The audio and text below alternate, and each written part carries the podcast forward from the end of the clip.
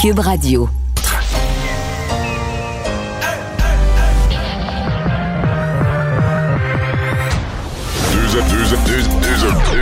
Deux, animateurs cohérents, deux visions différentes. Une seule mission, pas comme les autres. Mario Dumont et Vincent Dessureau. Cube, Cube Radio.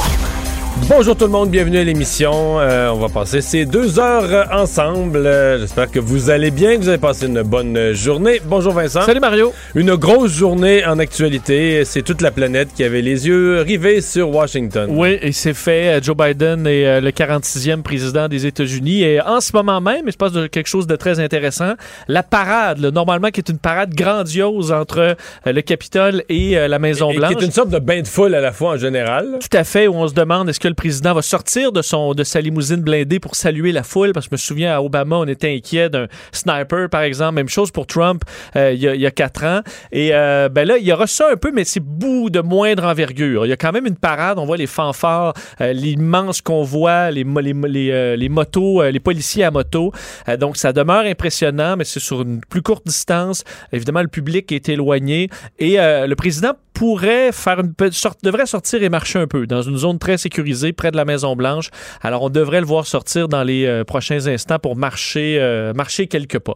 Euh, Et donc au sortir de ça, il va rentrer dans la Maison Blanche. rentre à la Maison Blanche pour la première fois alors qu'on a fait le changement le, le déménagement in and out très rapidement en quelques heures. Et on dit un nettoyage hors du commun. Là. Je pense que ça va sentir, tu sais, quand tu viens de laver la toilette, ça sent le- l'eau de Javel. là. Je pense qu'il va avoir cette Parce odeur-là. qu'ils disent qu'il y a eu un nettoyage normal plus un, un anti-COVID sérieux. Là. Et on peut pas ouvrir les fenêtres dans une grande partie. Euh, Michelle Obama s'en était longtemps plein, alors ça se peut que ça sente euh, le javelisant pendant quelques jours pour la famille euh, Biden qui arrive dans quelques minutes. On en reparle, mais tout de suite, on rejoint Paul Larocque et l'équipe de 100% Nouvelles. 15h30, euh, Mario, qu'on retrouve dans son studio de Cube Radio. Salut Mario. Bonjour. Quand même, quand même toute, une, toute une journée. Ça se poursuit là, du côté de, Washington, au moment où on se parle. Euh, c'est la parade militaire. On, a vu, là, euh, les Américains sont forts là-dessus, là, les, euh, les, euh, enfin, les, les- corps de tambour et clairon et également le retour dans leur histoire à eux. Là, c'est, on voit, c'est clairement des, des références militaires à, à la Révolution américaine. Mario, le président Biden va en principe faire un petit bout à pied, comme c'est le cas normalement. C'est toujours solennel, hein, ce moment-là, quand, quand le nouveau président euh, se dirige pour la première fois à la Maison-Blanche, et puis il y a des, des centaines de milliers de personnes là, qui, qui l'accueillent, l'applaudissent, euh, euh, et tout ça, c'est euh, preuve que, que les temps euh, sont difficiles. La COVID, bien sûr, et le climat d'insécurité euh, à Washington, qui fait partie aussi de l'héritage de Donald Trump. Oui, donc euh, peut-être M. Biden marchera, mais il marchera parmi euh, des militaires, euh, des gens de la parade, mais il n'y a, pas de- y a pas de public, là, donc, comme habituellement, le long de la parade. Je trouve que malgré tout, ça s'est quand même bien déroulé, c'est-à-dire qu'on n'a pas, Ouais.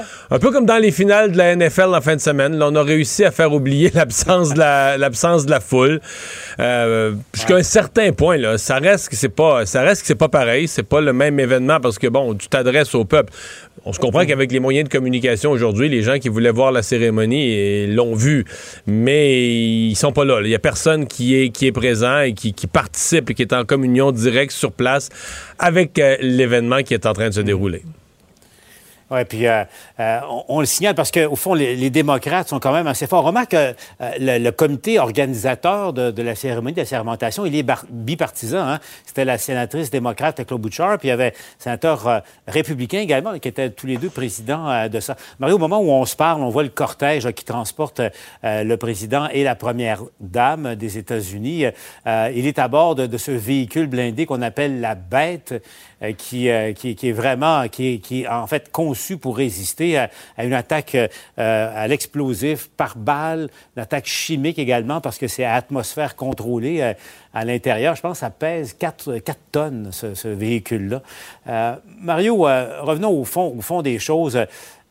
On va se dire, les politiques, on y vient, mais quel changement de, de style déjà à, à Washington?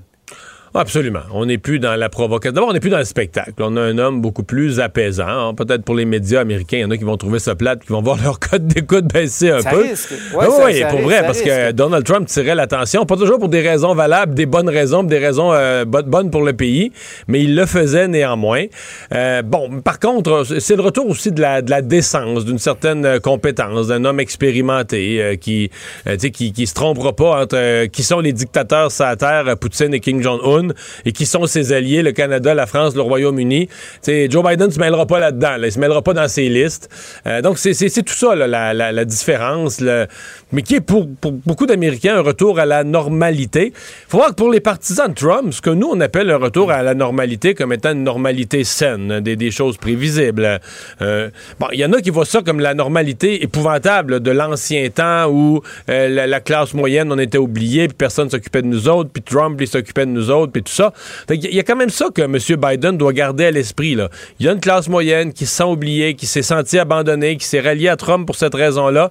Et si lui n'est pas capable de leur tendre la main, euh, il, va, il va échapper quelque chose, puis la, la philosophie derrière tout ce qui a animé Trump va finir par ressurgir sous une forme ou une autre, parce que au bout de compte, le thème, c'est l'unité. Aujourd'hui, M. Biden là, a pas lancé des grands discours, a pas lancé des discours sur des milliers d'emplois puis des constructions, va aller sur la Lune. Tu des, des projets d'une ampleur qu'on a vu à travers l'histoire américaine.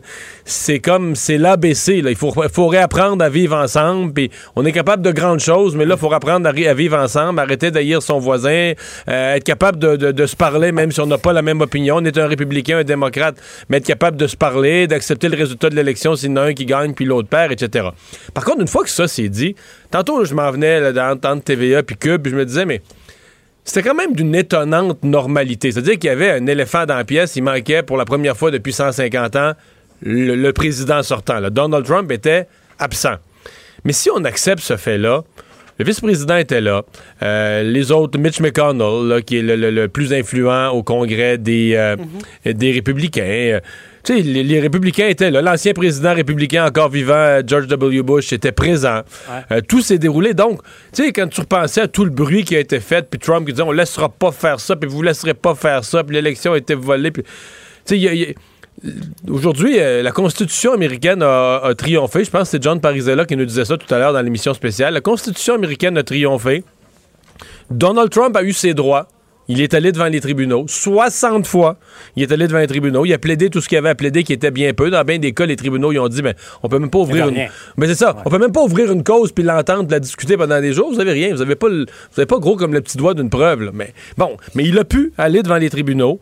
Puis il n'a pas gagné. Puis le résultat a été certifié. Puis la certification le 6 janvier a été retardée parce qu'il y a des gens qui ont assailli le Capitole. Mais les sénateurs et, les gens du Congrès, les élus se sont retrouvés à 8 heures le soir, un peu plus tard en journée. Puis je sais pas, à minuit et demi, une heure, dans, dans- dans la fin de soirée, leur travail était fait. Puis le 20 janvier, ben tout s'est déroulé dans une cérémonie traditionnelle où Joe Biden est devenu, a été confirmé président des États-Unis.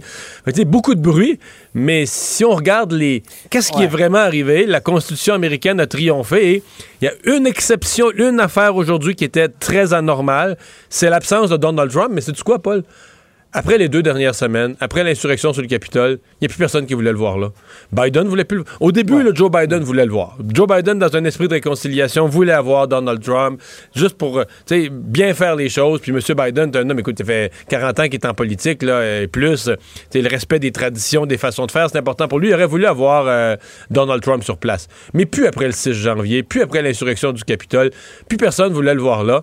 Puis tu sais, c'est bien triste à dire pour lui, mais dans le fond, Donald Trump, là, ces dernières semaines, il a chiqué de la guenille à Maison-Blanche, puis là, il est reparti comme un loser en Floride après, après avoir euh, à peu près tout perdu. Il a perdu toutes les élections qu'il avait à perdre et s'être mis euh, dans son propre parti, une grosse partie des gens à dos là, qui, qui voulaient même plus y parler puis être photographié avec lui dans les. Même son vice-président hier euh, publiait ses, un peu son, son message d'adieu aux Américains, un beau texte avec toutes sortes de photos. Pas le nom de Donald Trump dans le texte, puis pas de photo où apparaît Donald Trump. C'est quand même gros, là. Ouais, et- et on dit que Pence est, est tellement en colère après Trump parce que Pence a- aurait pu se faire tuer il y a deux semaines à, à l'insurrection. Les, les pro-Trump qui ont assailli le Congrès euh, voulaient le pendre. Il criait. Hang, hang Pence, Euh, on- pendez, pendez Pence. Hank Pence. On, était rendu là, Mario. Donc, euh, oui, la Constitution a tenu le coup, mais euh, disons qu'elle a été testée euh, à, un degré très, très élevé. Et il en est fallu de peu qu'il y, ait un massacre carrément hein, au niveau du gouvernement américain. je parle du Congrès, mm-hmm. entre autres choses. bon, Mario, tu parlais de, Trump, effectivement, mais on le disait ce matin. Au fond, ce matin, il était encore au bureau ovale, assis sur le fauteuil de l'homme le plus puissant au monde. Euh, là, je ne sais pas s'il regarde ça en ce moment, assis sur sa chaise de soleil euh, euh, en Floride ou peut-être sur son kart de golf. Mais qu'est-ce qui va devenir de lui? Mais Mario, un mot aussi. tu sais qu'il a laissé une lettre. Hein? Finalement, Trump a laissé une lettre manuscrite à, son successeur. C'est un peu la, tradition qui est en cours depuis, je pense, le père Bush, et puis qui n'a pas été rendue publique. Je serais curieux de voir ce que Trump a écrit à, Joe Biden. on le saura, là. Ben, peut-être qu'on ne le saura pas aujourd'hui, mais on le saura. C'est sûr que ça, on le saura un jour. Par mon avis, on le saura d'ici quelques jours même, ou au moins on aura une idée de l'esprit du message. Mais je, suis à peu près certain qu'il va l'avoir fait. Moi, quand même, là, j'ai senti que depuis dix jours, euh, bon, J'allais, dire les choses ont été faites avec plus de classe. Oui, d'abord, Donald Trump n'a plus, fait de frasques au cours des. En fait, depuis le 7, le 7 janvier, l'altercation euh, au Capitole, l'insurrection au Capitole le 6 janvier, là, il fait un peu fou de lui ce soir-là. Probablement que il prend la pleine mesure de ce qui vient de s'arriver, de ce, que ce qui vient d'arriver, de sa place dans l'histoire. Euh, le lendemain, on commence à parler déjà d'impeachment. Depuis ce jour-là, euh, il a reconnu, il n'a jamais nommément reconnu sa défaite, mais il n'a plus jamais répété qu'il avait gagné l'élection. Il a dit à plus qu'une reprise que le prochain président, c'était Joe Biden, puis qu'il allait être installé à la Maison-Blanche sans problème le 20 janvier. Euh, il a changé de ton pas mal quand même depuis ce temps-là. Donc, euh, il a peut-être laissé une lettre d'une certaine dignité. En tout cas, je me croise les doigts que rendu là, il ait pu réussir à, le faire. Avant de te, laisser, Mario, donc, un mot sur euh, Biden, qui en principe devrait faire un petit bout à pied là, pour respecter un peu la tradition, mais c'est tellement pas évident dans le contexte euh, actuel. On, va se le dire, euh, les défis qu'il a devant lui sont, sont tellement considérables qu'au fond, on ne sait pas trop par où commencer, sinon par la, gestion de la pandémie. Ça, va déjà être une différence énorme dans la vie des Américains. La pandémie est là, Paul. Comme ça, ça, ça, va devenir, en fait, je regardais les chiffres ce matin, là. Euh, la, Deuxième Guerre mondiale, c'est 405 000 morts aux États-Unis qu'on évalue. Et donc, la pandémie qui en a fait 400 000 hier, donc aujourd'hui, ou plus probablement demain avant midi, là, la pandémie va passer devant la Deuxième Guerre mondiale en nombre d'Américains décédés, donc va devenir le troisième événement le plus mortel de l'histoire du pays après la guerre de sécession et la grippe espagnole. C'était inimaginable qu'une telle tragédie ne sortent jamais de la bouche du président, qui n'en parle jamais, qui fasse jamais de conférence de presse spéciale là-dessus depuis des semaines, des mois. Il s'occupe plus de ça. Il fait une abstraction mentale comme si ça n'existait pas, si ce n'est que pour se vanter de son opération vaccin là-dessus, il, il, a raison. Il a accéléré, je pense, la sortie du vaccin. Mais pour le reste, la gestion de la pandémie, un zéro pin bar, rien du tout.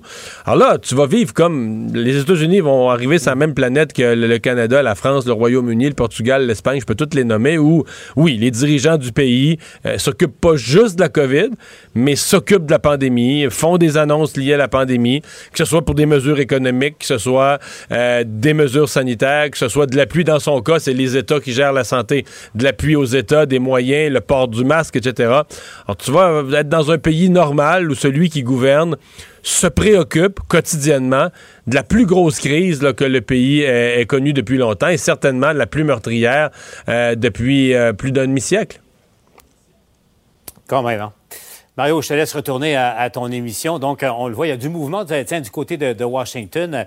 en principe, je le disais, Selon les, euh, facteurs et l'évaluation de sécurité, euh, le nouveau président américain, 46e de l'histoire de ce pays, euh, devrait se rendre, pour le dernier petit segment, se rendre à, jusqu'à jusqu'à la Maison-Blanche. Vous voyez, on le sent. Ah, voilà. Donc, ben, je pense que Vincent, c'est exactement ce qui est en train de se faire. On a l'impression que tous les services de sécurité prennent leur position et qu'on est à quelques secondes d'ouvrir la porte de la limousine du, président Tout à Biden. Fait. La limousine qui, s'est arrêtée depuis quelques instants. Et moi, je me souviens, lors de ma première investiture sur place, Obama, on avait tellement peur qu'il y ait un attentat pour Obama. On ne savait pas s'il allait sortir, il ne devait même pas sortir. Et finalement, il s'était arrêté quelques instants. Mais je pense que ça, à terme, euh, à terme la décision doit revenir au président. oui, à mon avis. Il y a le euh, dernier mot de dire, regarde, moi, je suis prêt à prendre le risque, puis je Tout à fait.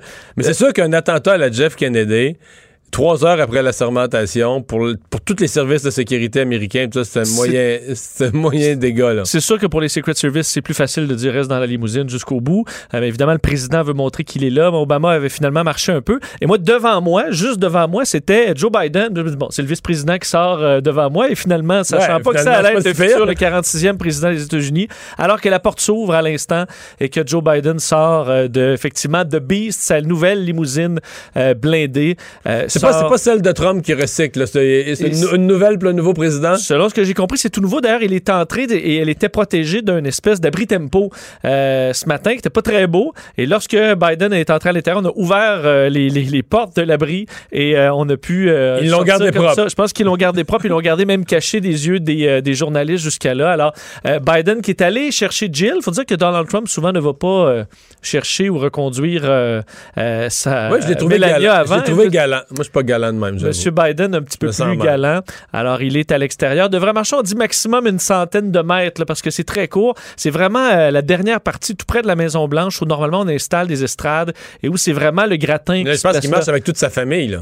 Euh, oui, effectivement, on voit ses, Ses ses proches c'est ça. qui sont autour de lui avec une forte euh, délégation, évidemment, de sécurité. Mais c'est vraiment un coin, Mario. Il n'y a pas de public euh, qui, qui, qui presque pratiquement pas. Là, il est rendu là, c'est tellement protégé.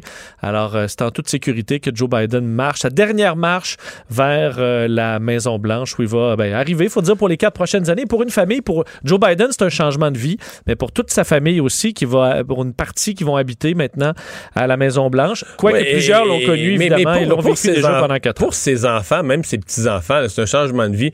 Euh, Ceux qui habiteront pas à Maison-Blanche, mais c'est sûr qu'ils ont de la sécurité. C'est sûr qu'ils ont des rencontres. Mettons, depuis le 3 novembre, ils ont eu des rencontres avec les Secret Service, puis des décisions à prendre, puis des, des systèmes de sécurité chez eux, puis des ici, puis des boutons panique, puis euh, garde- Oui, c'est quand même dommage. Tu veux, de- pas que le- tu veux pas que la fille ou le, le fils de Joe Biden soit pris en otage, puis tout ça. Ben, Ça rajoute une lourdeur quand même. euh, aux, co- commissions on du samedi ma- l'imagine. aux commissions du samedi Et- matin quand il manque de beurre de pinot. Oui, et où travaillent des, des services secrets, à quel point c'est immense. On voyait les convois aujourd'hui, euh, c'est toujours impressionnant, là, mais les convois de protection, euh, c'est énorme. Et là, on doit s'assurer d'avoir une protection encore plus grande pour, évidemment, Kamala Harris aussi et tout l'entourage de Joe Biden. Alors, c'est un défi de sécurité comme on a rarement vu. Non, il Euh, fait quelques pas de course pour aller saluer quelqu'un, là. Bon, allé serrer, serrer une main. Je sais pas si c'est quelqu'un qui l'a qui l'a reconnu ou un des rares membres. Je pas si c'est un journaliste qui a pu. Mais là, il est, rendu à plus que 100 mètres, d'après moi. Il est rendu à 110 mètres de marché, puis il est pas arrivé à Maison-Blanche.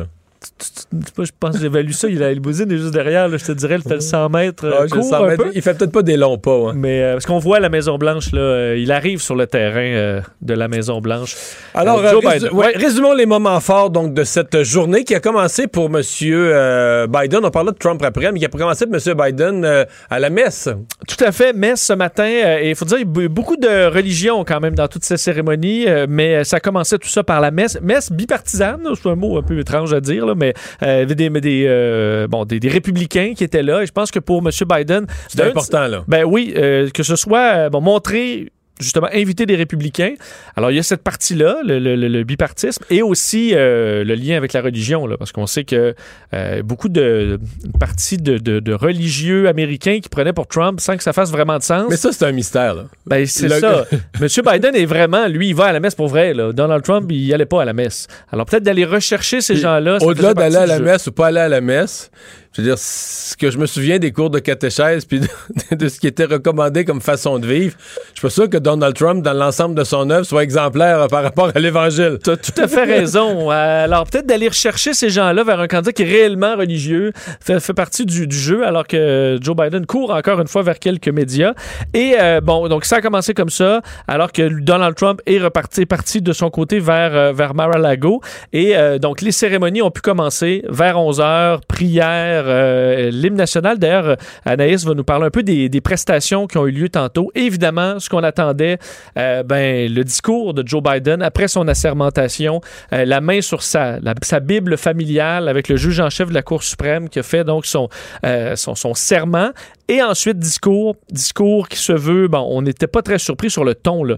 l'unité, euh, quand même- rassembleur. Moi, j'étais pas surpris qu'il y ait ça comme message. J'ai quand même trouvé que c'était unidimensionnel. là. La vieille école de pensée qui consiste à dire tu veux ton message soit retenu, mais pas 50 affaires, puis fais pas un autre 7 minutes sur l'environnement, puis un autre 4 minutes sur l'économie. Puis, ben, c'était un message ramassé. Là. Oui, il parlait de tous les autres thèmes en parlant de ça, mais c'était l'unité, la démocratie, la décence, le respect des institutions. On était dans un message assez, assez ramassé. Tu as raison que c'est une bonne observation sur le fait que oui, tous les thèmes le, le, le, disons, le, le, mot euh, qui revenait, c'était l'unité, que ce soit contre la pandémie, contre ce qui s'est passé pour le Capitole, c'était qu'on devait vaincre ça ensemble. D'ailleurs, te faire entendre euh, un, extrait, puisque nous, on regarde ça du Canada, donc euh, un pays allié avec des alliances un peu disons, euh, mise à mal. mise à mal dans les dernières années.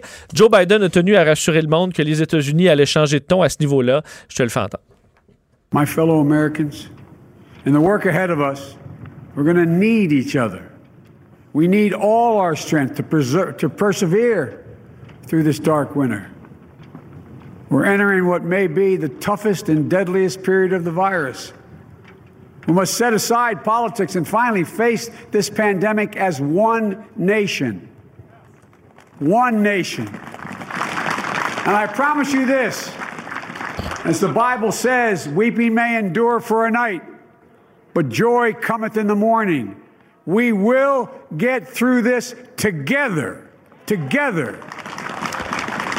Alors, il parlait de, de la pandémie là-dessus, donc on devait traverser ça tous ensemble. Et sur euh, l'aspect international, donc te faire entendre, disait le monde nous regarde. Effectivement, des gens de, partout à travers le monde regardaient Joe Biden aujourd'hui. Il avait un message pour eux. The world is watching, watching all of us today. So here's my message to those beyond our borders America has been tested, and we've come out stronger for it. We will repair our alliances and engage with the world once again. Not to meet yesterday's challenges, but today's and tomorrow's challenges. And we'll lead not merely by the example of our power, but by the power of our example. Alors, l'idée par, euh, par la puissance de l'exemple plutôt que par des exemples de notre puissance. C'est ce qu'il a dit en disant qu'il allait réparer les alliances, euh, donc usées un peu par le passage de Donald Trump. Puisqu'on parle du reste du monde, ben, les leaders du monde entier ont félicité euh, Joe Biden. Oui. la, la, première fois qu'il l'avait félicité, là, les résultats on attendait que les résultats se clarifient. On était rendu au vendredi, trois jours après le vote. Puis là, tout à coup, euh, chacun des leaders, chacun son tour osait se mouiller à reconnaître la, victoire de Biden. C'est plus simple aujourd'hui. Oui, hein. plus simple aujourd'hui. D'ailleurs, le premier à l'avoir appelé, on se souvient que c'était Justin Trudeau.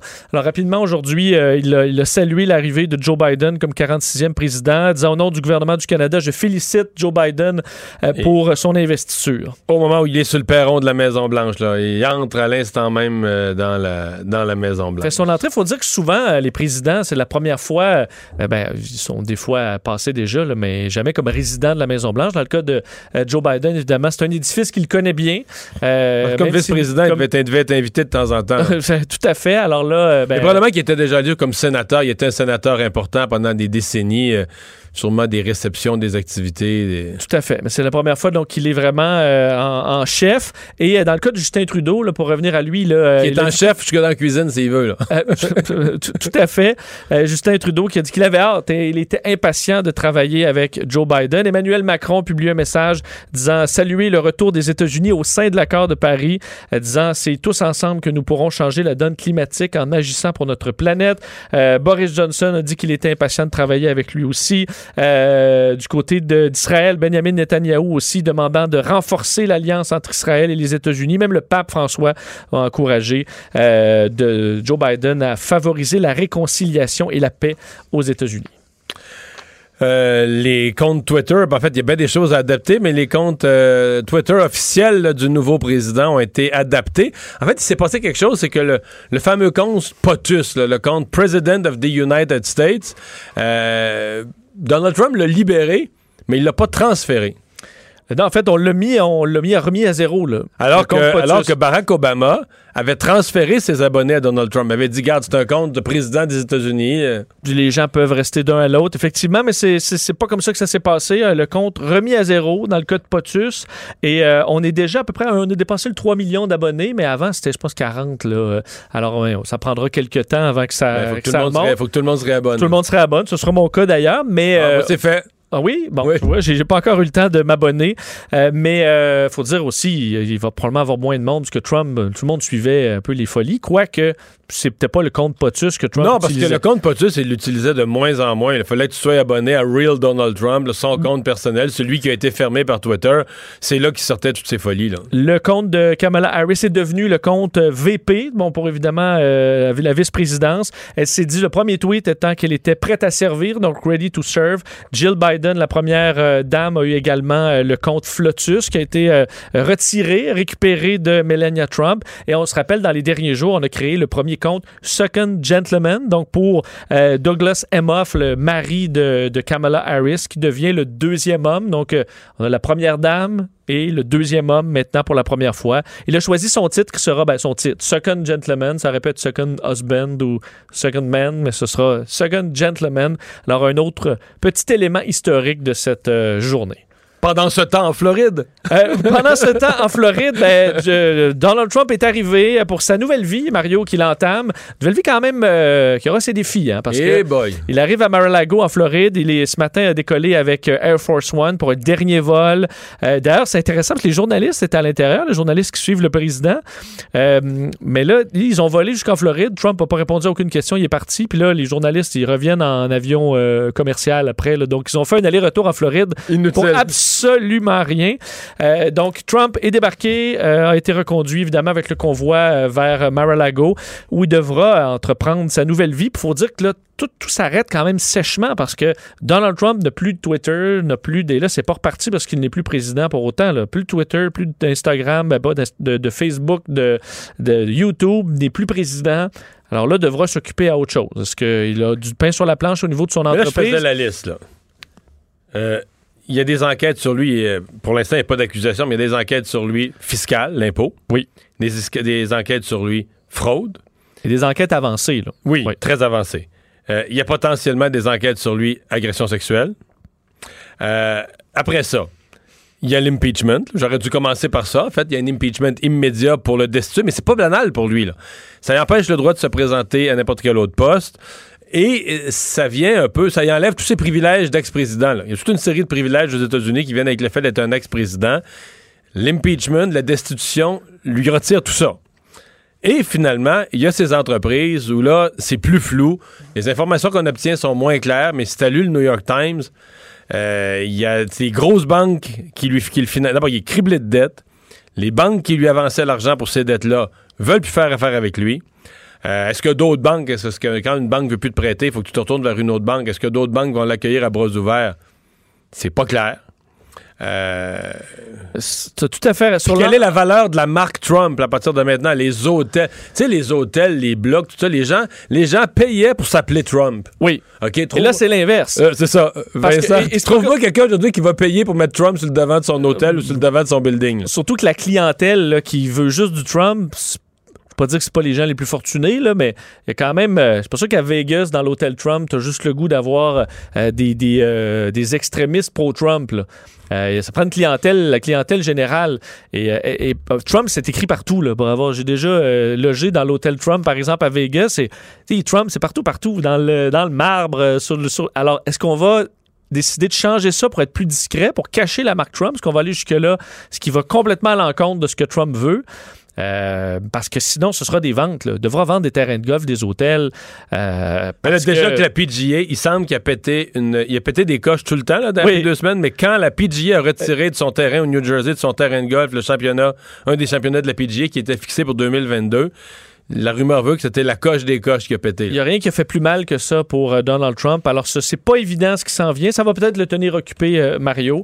Alors que pour QAnon, Moi, mais ça, mais pour tous les mouvements complotistes, là, c'est une journée. euh, ben, je pense que, honnêtement, la bonne nouvelle, je pense que beaucoup de gens vont débarquer des mouvements complotistes. Beaucoup de gens vont, vont, vont soit débarquer ou commencer plus à réfléchir en se disant, ouais, je pense que je me suis fait, euh, je pense que je me suis Il- fait embarquer dans, dans une patente. là. Oui, puis souvent sur les forums là, euh, de, de conspirationnistes, on voyait, Ouais, il, y avait toujours une autre, il y avait toujours une autre journée, toujours une autre idée. Là, il y en a quand même, il y en a là, qui disent Ah, mais attends peu, là, finalement, euh, il faut attendre ce qui vient après, puis dans les prochains jours, Trump va arriver. Puis...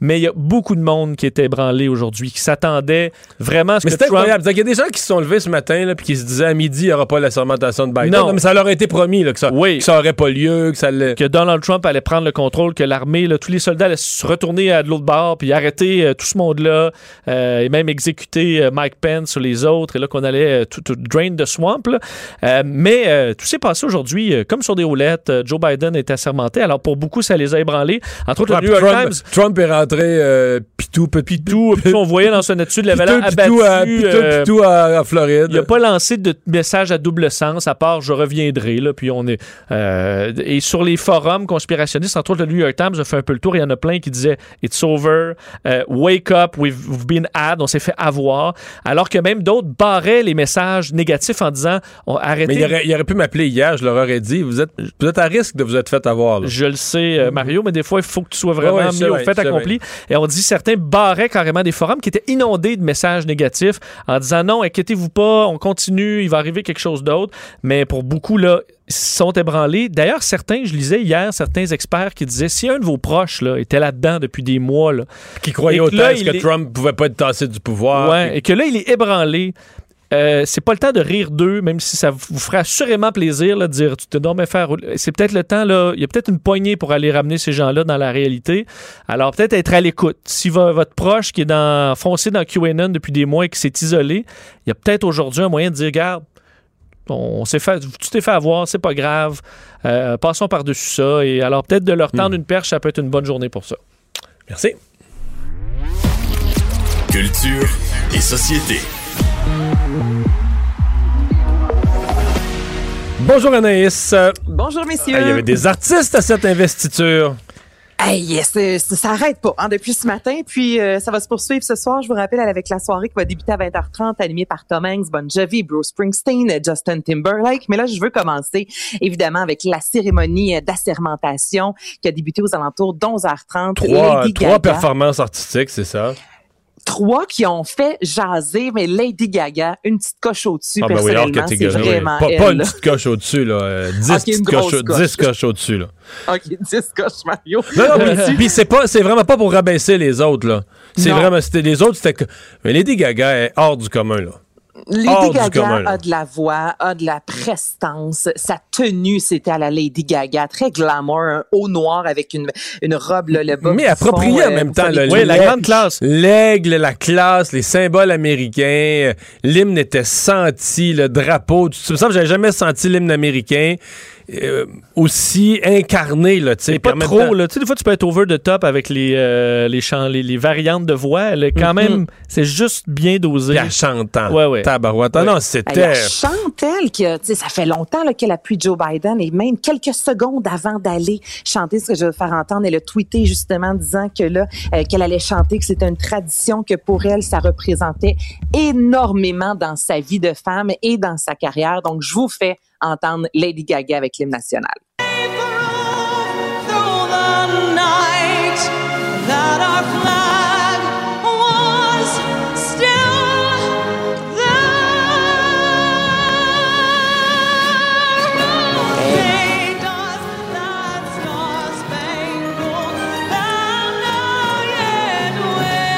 Solide et pas à peu près. Donc, comme tu le dis, Mario, elle a mis la barre très, très haute sur les médias, sur Twitter. Les fans euh, ont salué sa performance. Et par la suite, il y a Jennifer Lopez qui est venue sur scène vêtue euh, tout de blanc en Chanel. Les gens ont commencé à dire aussi qu'elle faisait du lip-sync. J'ai pas de difficulté à croire ça. Elle est venue euh, interpréter deux chansons, This Land is Your Land. Chanson c'est une chanson pour enfants quasiment. C'est mais c'est une, non, c'est une chanson du folklore américain là, qui, qui, a vraiment qui a, qui a, vraiment trait à l'immigration et tout ça. Là. Ouais. Ouais, mais... je, oui, en fait, ça a été écrit. Mais est-ce qu'elle faisait vraiment du lip sync? J'ai pas remarqué, honnêtement. Ben, c'est ce qui s'est dit, Mario, que c'était du lip sync. Puis tu parles de This Land is Your Land. Cette chanson-là a été écrite pour répondre justement à la pièce God Bless America que Lady Gaga avait chanté au Super Bowl. Donc là, tout est dans tout. Alors, elle est venue interpréter deux chansons. J'ai réécouté à maintes reprises la performance et j'ai pas de difficulté à croire que c'était du lip sync. Elle a aussi chanté America the Beautiful, chanson écrite en 1895. Elle a parlé aussi évidemment en espagnol, disant, je vais le faire entendre, une nation unie sur l'autorité de Dieu indivisible avec la liberté et la justice pour tous. Et à la fin, elle a terminé en disant I'm still Jenny from the block. Évidemment, c'est un beau clin d'œil à sa chanson, donc on l'écoute.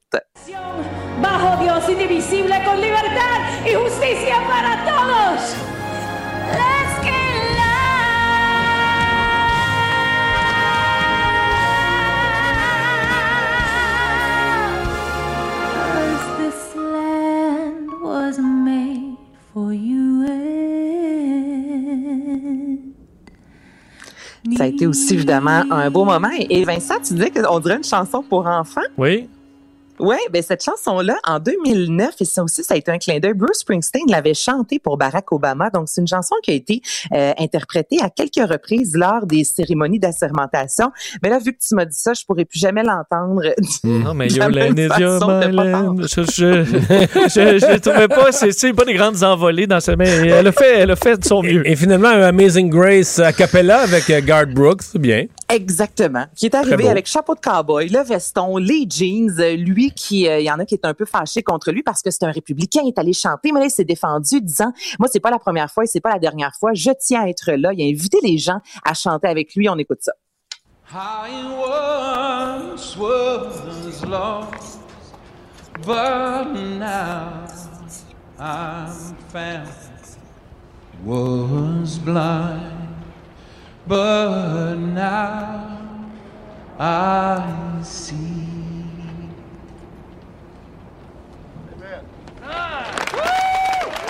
Voilà, trois belles performances. Mais lui, tout le monde voulait y toucher, là. hein. Républicain, Oui. démocrate. Républicain, démocrate, ancien président des États-Unis. Tout le monde voulait toucher à Garth Brooks avant qu'il avant qu'il quitte les, les lieux. Euh, Ben, c'est vraiment une grosse vedette là-bas. Est-ce qu'on a le temps de jaser, messieurs, de Amanda Gorman? Oui, je, je veux faut en parler parce que à travers les réseaux sociaux, euh, un autre des gros sujets aujourd'hui, c'était la performance de cette jeune euh, poète ou poétesse là, qui a écrit un texte euh, qui n'est pas passé inaperçu aujourd'hui. Absolument. Donc, elle a 22 ans. C'est la sixième qui vient lire un poème comme ça. La première fois que c'est arrivé, c'est à John F. Kennedy en 1961. On lui a donné le mandat d'écrire sur l'unité nationale un texte qui avait été écrit euh, il y a quelques semaines de ça. Elle a terminé le texte la soirée que des manifestants pro-Trump ont pris d'assaut le Capitole avec un titre comme The Hill We Climb, donc la colline que nous gravissons. Évidemment, c'est un clin d'œil à Capitol Hill, qui est le quartier de Washington où se trouve le siège du Congrès américain. C'est la plus jeune comme je vous dis, à 22 ans. Cette jeune, à 16 ans, a remporté le prix euh, de, un prix de poésie. Trois ans plus tard, elle remportait le prix de la meilleure jeune poète du pays. Elle est diplômée de Harvard. Elle a dit vouloir se présenter à la présidentielle en 2036. C'est Jill euh, Biden qui la connaissait, qui a poussé fort pour qu'on puisse la voir euh, sur scène. C'est par Zoom. Imaginez-vous qu'elle a appris qu'elle allait venir lire un poème et je vous fais entendre un extrait. Americans and the world. When day comes, we ask ourselves, where can we find light in this never ending shade? The loss we carry, a sea we must wade. We've braved the belly of the beast. We've learned that quiet isn't always peace. In the norms and notions of what just is, isn't always just is. Ça dure six minutes. Pendant six minutes, elle s'exprime comme là, ce qu'on entend, c'est solide. Chaque mot est prononcé. Chaque mot est bien vraiment là, euh, appuyé. Et comme tu l'as dit, Vincent, cette fille-là est passée de « je suis connue par quelques personnes dans le milieu », mais elle est passée de quasi inconnue Oui, à elle s'est fait un nom. Oui, et son Pas à peu désir, près. elle, rêve de devenir la première présidente, euh, ben, première présidente et en- 2036. ouais, euh, américaine et euh, ma foi à 22 ans avec ce- ce- cette, cette façon de, de s'exprimer, euh, si elle travaille, euh, elle peut, elle peut en rêver. Elle va avoir 37 ans quand même. Ben, c'est- oui, c'est jeune. Ça serait, oui, Mais c'est qu'elle a des chances. euh, elle, peut, elle peut y aller jusqu'à 80, Mario. là. effectivement. Quelque chose. Euh, effectivement. hey, merci Anaïs, à demain. Ça me fait plaisir. À demain. Bye bye. Il explique et démystifie l'économie. Pierre-Olivier Zappa, à vos affaires. Bonjour Pierre-Olivier. Salut Mario. Ben, enchaînons avec ça. C'est un de tes deux sujets, le cabinet euh, Biden. Euh, euh, il semble qu'il y a des gens qui connaissent le Québec dans ceux qui vont entourer Joe Biden. Ben évidemment, on sait que Kamala Harris a, parti- a- a passé une partie de sa jeunesse à Montréal. Elle a étudié à Montréal. Elle connaît bien Montréal. Il y a aussi des gens, euh, je prends l'exemple de Anthony Blinken qui va devenir le chef de la diplomatie américaine. Il va remplacer Mike Pompeo. Je me suis fait dire que M. Blinken adore le Québec. Il aurait même passé des vacances en Gaspésie. Euh, il s'est payé un road trip en, en Gaspésie. Il adore le Québec. Ce qui fait dire à bien des analystes qu'il y a plusieurs membres du cabinet Biden, dont certains certains ont même des conjoints, des conjointes qui sont nés au Canada, euh, que cette administration-là risque d'avoir une affinité peut-être euh, particulière pour euh, pour ses voisins du Nord, pour le Canada et pour les Québécois. Et ce soir, Mais à déjà, s'ils nous je- connaissent un peu, c'est déjà ça, parce que on, on est souvent, on est souvent renversé là, par la capacité des Américains de ne connaître que leur pays là, et de Il n'y a pas un courant. sondage à un moment donné qui euh, les Américains pensaient que le Canada c'était une marque de boisson au gingembre, le Canada Dry. on est peut-être dry, mais euh, on n'est pas euh, qu'une boisson gazeuse. Alors, euh, ben, ce soir, je vais avoir l'occasion d'en parler notamment avec euh, l'ancien ambassadeur Raymond Chrétien, qui euh, va venir nous parler un peu des dessous de ce genre de- d'événements à l'émission à vos affaires. PO, ton émission peut se rendre utile pour plein de choses, pour s'informer, mais aussi pour des entrepreneurs aujourd'hui qui, en faisant une erreur de frappe dans un formulaire du fédéral, ça pouvait leur coûter cher. À Hier à l'émission, euh, j'ai reçu la question en direct d'un d'un entrepreneur, David, euh, et il m'expliquait qu'il avait euh, il avait complété un formulaire en ligne pour obtenir le 20 000 dollars supplémentaires de prêt du gouvernement via le compte d'urgence. Vous savez, Justin Trudeau avait annoncé une garantie de prêt de 40 000 dollars au début de la pandémie. Il a décidé de bonifier cette garantie à 60 000 dollars, mais les entrepreneurs doivent en faire la demande. Alors, David, plein de bonnes intentions, euh, entrepreneur, remplit sa demande, mais il fait une faute de frappe. Et là, le système gèle, son dossier est bloqué. Il appelle son institution financière qui lui dit euh, non, c'est pas à nous de régler ça, ça va être au gouvernement. Il appelle au gouvernement qui renvoie la balle à l'institution financière. Voyez un peu le, le genre de cauchemar. Et cet entrepreneur-là a besoin de ses fonds.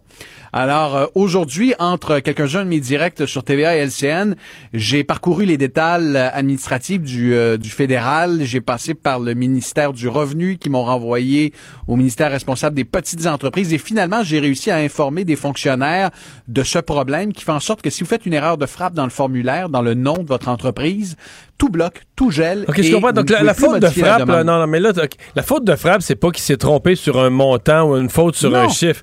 C'est que lettre, le nom de son entreprise était pas le même sur sa demande Exact. à cause de la faute de frappe que dans son inscription au, au registre. là. Voilà, et sa demande était donc automatiquement refusée et il était plus possible de modifier le formulaire ou de faire une nouvelle était demande. gelé. Tout était gelé. La banque ne sait plus quoi faire. Le gouvernement Est-ce qu'on sait à si la banque de le l'individu. faire. Parce que ça, c'est le genre de situation un peu frustrante. Est-ce qu'on sait l'individu s'il y a deux ou trois portables qui ont passé à travers une fenêtre quand il essayait, quand il Non, essayait mais- de faire le changement? Ou... Le pire dans cette histoire, c'est qu'après son intervention à l'émission hier, après qu'il m'ait posé la question, j'ai reçu des dizaines euh, de, de, de témoignages similaires. Euh, j'ai des gens qui m'ont écrit, j'ai une petite entreprise, j'avais inscrit Inc. dans ma première demande, j'ai pas inscrit Inc. dans la deuxième demande, tout est bloqué. Alors, euh, j'ai finalement réussi Oh à parler là à quelqu'un au fédéral. Inscrire ou ne pas inscrire Inc., c'est genre de. C'est parce que le programme informatique était peut-être un peu mal fait. Là. Il y a des ingénieurs qui ont peut-être pas euh, Mmh, saisi ouais. euh, certaines subtilités. Ben, la bonne nouvelle là-dedans, et, et je vais en parler ce soir à l'émission, c'est qu'on a réglé le problème. Euh, J'ai parlé avec des fonctionnaires et d'ici la fin du mois de janvier, on va corriger l'erreur dans le formulaire et ces pauvres entrepreneurs qui sont euh, certains sont très inquiets, là, vont pouvoir toucher les garanties de prêt auxquelles ils ont droit. Alors voilà une preuve qu'en nous envoyant des questions, vous obtiendrez non seulement des réponses, mais on peut régler des problèmes aussi. J'avais interprété le, le titre de l'émission à vos affaires comme chacun est à ses affaires, mais là, j'avais pas réalisé que c'est toi-même qui est aux affaires de tout le monde pour aider. là. Hey, Le- Un clin d'œil en terminant, Mario, hi- hier soir à la fin de l'émission, parce que j'avais promis à cet entrepreneur que je m'en chargeais personnellement. Il y a, il y a quelqu'un de bien placé dans une grosse boîte, une grosse firme de lobbyisme euh, au Québec qui m'a texté euh, comme ça, tu te transformes d'animateur à- en lobbyiste. Je lui ai dit oui, ça m'arrive, mais moi je ne charge pas le même montant à l'heure que toi. C'est gratuit c'est à l'émission. Bonne émission, 18h30 ce soir à vos Merci. affaires euh, ici à Cube Radio et sur les ondes de LCN. Protégez vos dépôts, c'est notre but. La SADC protège vos dépôts dans les institutions fédérales, comme les banques. L'AMF les protège dans les institutions provinciales, comme les caisses. Oh, quel arrêt! Découvrez ce qui est protégé à vos dépôts sont protégés.ca. Mario Dumont et Vincent Dessureau. Un duo aussi populaire que Batman et Robin. Cube Radio. Alors, Joe Biden assermenté. Euh, rapidement, on se demande euh, où est notre intérêt là-dedans à nous? Qu'est-ce qui va arriver de tous les, les dossiers, les enjeux économiques qui nous lient aux États-Unis? Nadine Giraud est ministre des Relations internationales et de la francophonie du Québec. Bonjour, Madame Giraud. Bonjour, M. Dumont. Mais avant de vous parler comme notre ministre, vous avez déjà vécu en fait, euh, aux États-Unis, vous connaissez bien le pays. Euh, Sentiment général aujourd'hui, là? En fait, je n'ai pas vécu vraiment aux États-Unis. Je suis venue ici au Québec, j'avais trois ans, donc ça a été très. Ok, donc vous avez vécu bébé, ouais, c'est ça. Est-ce que vous avez encore la citoyenneté? Bébé. Non, Non, c'est ça, vous l'avez plus. bébé, je suis vraiment québécoise maintenant. Oui, tout à fait. Mais Par néanmoins, euh, J'ai beaucoup de familles là-bas, puis je vous dirais que il de la fierté. Là, je trouve que c'est c'est un- c'est une belle étape qu'on vit maintenant avec les États-Unis. Ça va être beaucoup très intéressant aussi au niveau des relations internationales, parce que je pense que ça va apaiser aussi euh, l'environnement et l'ambiance au niveau des relations internationales. Que je pense que c'est un bon coup qu'on fait aujourd'hui. Mhm. Le, le, le- le- le dossier des relations internationales, évidemment, il est beaucoup et d'abord économique. Euh, on a eu, on a vécu dans les dernières années la menace là, des, des tarifs sur euh, l'acier et l'aluminium. Dans notre cas du Québec, c'était plus l'aluminium qui nous touchait. Euh, Est-ce que vous pensez que ça va être plus facile? Parce que c'est pas si clair là, que le, le protectionnisme va être moins fort. En fait, le, le protectionnisme, à mon sens, ne sera probablement pas moins fort parce que le, premier, le président Biden a déjà annoncé qu'il allait euh, mettre de l'emphase sur le protectionnisme, sur le Buy America. Par contre, ce qui va être plus facile, c'est que l'environnement va être plus facile, l'environnement va être plus prévisible aussi, plus normal, ce qui est un plus en relation internationale. Et nous, pour nous, la relation avec les États-Unis est cruciale. Vous savez qu'on fait euh, 105 milliards de- de- d'échanges à l'international. 70% de nos exportations se sont faites avec les États-Unis. Donc, c'est très important pour nous, le marché des États-Unis. Du point de vue économique, on va continuer à être très proactif et on va continuer à travailler sur les dossiers avec lesquels on travaillait déjà. Maintenant, malgré le protectionnisme américain, on a quand même fait des très, très belles choses dans les dernières années, dans les deux dernières années, entre autres. On a fait un virage économique très important au niveau de nos neuf bureaux, nos délégations internationales et particulièrement nos neuf bureaux à l'international, aux États-Unis, pardon. Donc, on fait, ça fait en sorte qu'on peut continuer à se positionner très bien avec les États-Unis. Ouais. Est-ce que euh, vous pensez, là, allez me dire, vous allez me dire, il y a de bonheur peut-être, mais est-ce que vous pensez à une stratégie particulière pour profiter des nouvelles opportunités? Parce qu'on bon, on peut voir euh, ce, qui, ce qui risque d'aller au ralenti. Là, Keystone XL euh, touche plus l'Ouest canadien, mais ça, on comprend que c'est un projet que M. Biden euh, euh, va, probablement mettre, va probablement signer là, dans les prochaines minutes euh, le, le- le décret pour mettre ça sur la glace. Par contre, euh, il va vouloir plus d'énergie propre, euh, notamment de l'hydroélectricité. Est-ce que euh, on a quand même plusieurs entreprises aussi au Québec qui sont dans le domaine des énergies renouvelables, des énergies propres avec des, des nouvelles technologies, des façons de faire, des piles, etc. Est-ce qu'on va déployer une stratégie particulière pour positionner le Québec comme quelqu'un qui peut fournir aux Américains euh, ce, dont ils ont besoin? Vous savez que dans les derniers deux ans, on a quand même fait 22 missions en territoire américain, dont quatre par le premier ministre lui-même.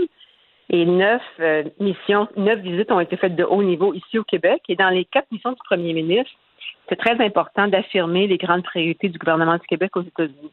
Donc, il y avait là-dedans, entre autres, les fournisseurs de services, de solutions aux défis énergétiques de, l'Amérique du Nord-Est américain. Vous savez qu'on dit depuis notre élection qu'on veut être la batterie du Nord-Est de l'Amérique du Nord. Donc, effectivement, on veut se positionner comme ça.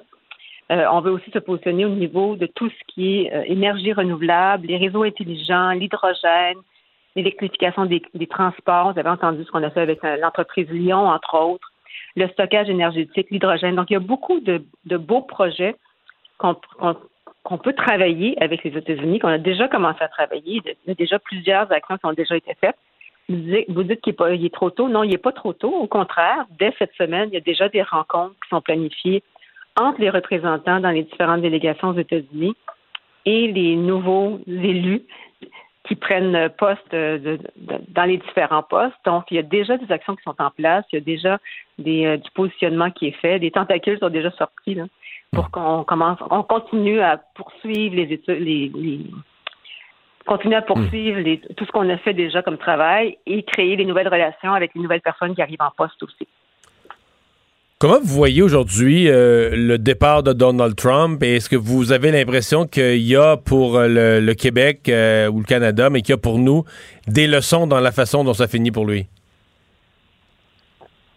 Ben, Je pense que ce qu'on peut dégager de ça, euh, c'est vraiment que la force de la grande institution démocratique américaine et peut-être un, un- un sentiment de fierté, je dirais, au niveau du processus démocratique, parce qu'on est aussi une, une démocratie ici au Canada, une belle démocratie. Et à la fois, on a vu sa fragilité, mais aussi sa résilience, la force des, des institutions poli- politiques.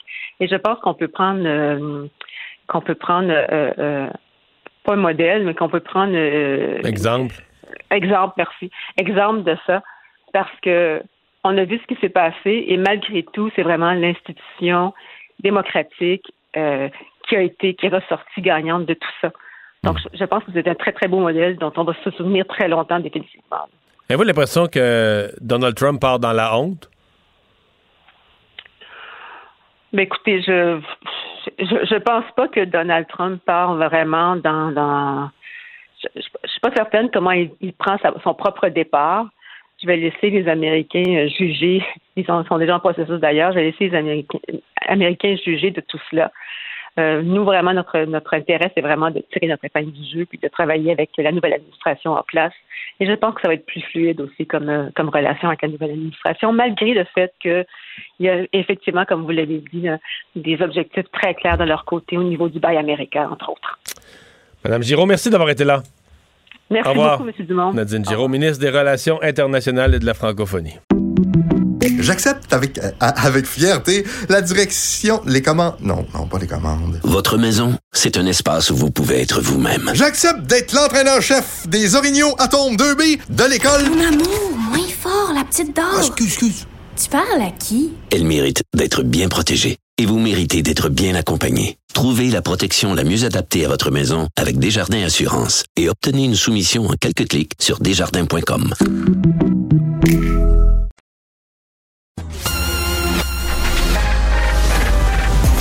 Mario Dumont et Vincent Dessureau. Des propos crédibles, avec des fois un brin de sarcasme. Ben, quand les nouvelles sont moins crédibles. hein. Mario Dumont et Vincent Dessureau. Cube Radio. Alors Vincent, euh, c'était annoncé, mais même ce matin, il y a des gens qui remettaient ça en doute. Est-ce que Aaron O'Toole allait vraiment euh, montrer la porte au député Sloan? Il l'avait fait, mais certains disaient oh, c'est pas faisable. Euh, là, présentement, à la cette heure-ci, ça a le mérite d'être clair. Oui, c'est fait. Donc, il, est, expulsé du, caucus conservateur, Derek Sloan. Donc, il a eu caucus virtuel aujourd'hui pour prendre cette décision. et bon, on avait besoin d'une majorité simple pour expulser Derek Sloan. On sait à, la suite de cette, euh, de, cette controverse comme quoi il a reçu euh, un, don, un financement donc d'un néo-nazi, un don de 131 dollars pour contribuer à la campagne à la direction de Derek Sloan. Euh, et d'ailleurs, faut dire, avant cette rencontre, il y avait des il y a certains collègues qui, qui, en, avaient marre et que c'était assez clair. Entre autres, Eric Duncan a vu son tweet où il disait qu'il en avait assez, qu'il n'y avait pas de place. No place for this garbage. Enfin, no room for this garbage in our party. Alors, ça a été ça, quand, good riddance. Quand tu traites de vidange un collègue au caucus, C'est- parce que tu commences à en avoir ras le pompon. Là. Effectivement. Euh, donc, euh, Erin O'Toole publié un, euh, un message donc disant euh, que le racisme n'avait pas de place dans le euh, dans, dans le Parti conservateur du Canada. Alors, euh, ça a pris plusieurs heures quand même hein, le, le, le- le- cette espèce de débat à l'interne, Euh, mais on y est arrivé. Alors, euh, il en est. euh, Là, il y a des gens qui commencent à dire qu'il devient. M. Sloan, c'est sûr qu'il va rejoindre Maxime Bernier. là. En tout cas, à mon avis, il y a 19 chances contre une. Et que là, ça pourrait devenir l'argument de Maxime Bernier, parce qu'officiellement, Maxime Bernier est exclu du prochain débat des chefs. là. Il est entré dans le dernier débat des chefs un peu par accident. Un mélange du fait que lui était déjà député avant. Oui. Et du fait qu'il a enfiroppé le comité, la commission des débats, mais ça n'a pas de bon sens. Il leur a fait croire qu'il était compétitif. Oui, qu'il allait avoir au moins plusieurs pourcents à certains Dans, endroits. trois- Ontario, dans au, dans au moins trois comtés, il était très compétitif, proche de la première place. Puis dans ces comtés-là, il y a eu 3-4 du Oui, oui. Et dans le reste, au Canada, c'était quoi, moins 1 c'est ça. Mais tu penses qu'il pourrait. euh, Mais là, il pourrait plaider, au moins, ça lui donne comme la première condition de dire j'ai un député. Mais théoriquement, c'est pas supposé compter. Un député qui a été élu pour un autre parti, puis qui a, euh, tu comprends, qui en cours de mandat a changé de parti ou a été mis dehors, puis c'est pas supposé compter. Mais, regarde, Ouais. Je pense qu'on va peut-être être plus sévère avec euh, avec M. Bernier sur le prochain débat. Alors, euh, faisons le bilan des cas, au, parce qu'on a peu parlé de la, de la COVID aujourd'hui. Euh, C'était une des questions qu'on se posait. On avait hier des chiffres assez encourageants, mais on se disait c'est un mardi, c'est des chiffres qui relèvent plus du dimanche. Euh, aujourd'hui, c'est mercredi et ça reste pas si pire. Ça tient encore, euh, cette, euh, cette baisse. On est à 1502 cas. Euh, donc aujourd'hui, effectivement, pour un mercredi, c'est bon. Euh, encore une Par fois... rapport à mercredi passé, c'est quasiment 1000 de moins, d'après moi. Oui, facilement. euh, Peut-être même un peu plus que ça. A- on est toujours là dans ce qui, traîne, c'est les décès. 66 décès. Encore dans de très lourds bilans. Par contre, hospitalisation moins 33 aujourd'hui. Alors, il faudra voir cette tendance-là. On va probablement arriver à ça, là, une baisse des hospitalisations qui va donner de l'air un peu au système de santé. Quatre personnes de plus, par contre, aux soins intensifs. Dans les régions qui avaient des bonnes nouvelles aujourd'hui, ben là, il y en a beaucoup qui ont des bonnes nouvelles. La région de, de la capitale nationale, premier, première journée avec moins de 100 cas depuis euh, un bon moment aussi. Montréal est à 629 euh, au- aujourd'hui. Euh, sinon, la Montérégie à moins de 200 aussi, alors qu'on longtemps avait eu des arrivé. chiffres là, au-dessus de 400 et même plus dans les derniers jours. Alors que les vaccins, ben, on est à 10 000 doses de vaccins euh, qui ont été administrés le 19 janvier. Euh, évidemment, on s'attend à ce que ce soit un petit là, peu ouais. plus difficile dans les, euh, dans les prochains jours. Mais pour ce qui est du bilan, c'est pas si mal. Là où ça va mal, c'est au Royaume-Uni. En fait, le Royaume-Uni a franchi des records de décès aujourd'hui, 1820 décès en 24 Mais dans les hôpitaux, je sais pas si tu as vu un peu les images, les photos, c'est épouvantable là, au Royaume-Uni. Oui, il y a espoir sur le fait que depuis le confinement, dès qu'on est entré en confinement, là, on a vu les courbes commencer à baisser euh, de cas, euh, malgré le, nouveau variant qui est plus contagieux visiblement. Euh, donc, on espère pouvoir soulager le système de santé très bientôt au Royaume-Uni parce qu'effectivement, c'est carrément une catastrophe dans plusieurs hôpitaux, particulièrement dans la région de Londres. On, a, on est rendu à 93 000 morts au Royaume-Uni. Évidemment, c'est le pays le plus endeuillé de la pandémie. Et ce qu'a dit aujourd'hui euh, le, premier ministre Boris Johnson est de parler de chiffres effroyables, disant Je dois vous avertir que cela va continuer, car ce à quoi nous assistons est le résultat du nouveau variant qui a émergé peu avant Noël. Alors, on parle toujours de ce variant. Et dans l'autre pays qui a vraiment goûté aujourd'hui, c'est le Mexique. Plus de 1500 morts au Mexique. Euh, 18 000 cas. On a vu pire aussi au Mexique. Alors, on espère, mais 1500 décès. C'est un très, très lourd bilan pour euh, le Mexique aujourd'hui. Décès d'un personnage euh, célèbre malgré lui au Québec. Oui, euh, et bon, c'est un nom que la majorité des Québécois connaissent, même si ça fait très longtemps qu'on ne l'a pas vu dans l'actualité. James Richard Cross, euh, qui est décédé, ancien diplomate britannique, décédé à l'âge de 99 ans de complications de la COVID, selon ce qu'on a pu euh, ah oui, il est décédé de la COVID à ce- 99 ans, mais quand même. Effectivement. Ah, je savais pas. et évidemment, on connaît surtout James Richard Cross parce qu'il a été victime de cet enlèvement au Québec le 5 octobre 1970 qui marquait euh, le début de cette euh, crise d'octobre où le FLQ qui avait, il faut dire, Et ils l'ont c'est parce, c'est parce que l'autre branche du FLQ considérait qu'il se passait rien avec cet enlèvement-là qu'on a décidé d'enlever Pierre Laporte là, pour euh, augmenter la pression puis faire un autre geste d'éclat. Tout à fait. Évidemment, James Richard, Richard Cross a eu plus de chance euh, que Pierre Laporte, même s'il a été euh, quand même en otage pendant près de deux mois, 59 jours. Le FLQ, on se souvient, avait posé comme condition de, de, de, de- de qu'on euh, trouve un sauf-conduit là, pour euh, des membres du FLQ vers Cuba. Euh, et bon, lui, il a survécu, évidemment, a été, a été relâché. Et il est retourné en, bon, en Angleterre faire sa vie là-bas, mais il avait dit, entre autres, pour un documentaire, là, je lisais euh, le documentaire Otage, enfin un film, le film Otage, euh, où il disait qu'il haïssait ses ravisseurs euh, comme Encore. premier jour et qu'il avait dû composer avec du stress, euh, syndrome de stress post-traumatique, qu'il avait eu énormément de difficultés à reprendre, à redevenir lui-même, à reprendre sa vie, à retrouver sa vivacité qu'il avait avant octobre 70. Alors c'est un événement qu'il avait v- profondément marqué. Euh, il avait peu voyagé après. Il était revenu au Québec quelques fois pour des événements justement reliés au, euh, à l'après euh, mille- à l'après-crise d'octobre. Alors c'est un décès, disons, d'un décès d'un personnage marquant euh, aujourd'hui. Euh, finalement, le Valérie Plante euh, qui est déçue de la décision de François Legault euh, face aux itinérants. Oui, Valérie Plante. Dire, ça fait beaucoup jaser cette sortie hier euh, de François Legault disant euh, ben, d'un refusé qu'on exclut, qu'on exempte les itinérants de ce couvre-feu.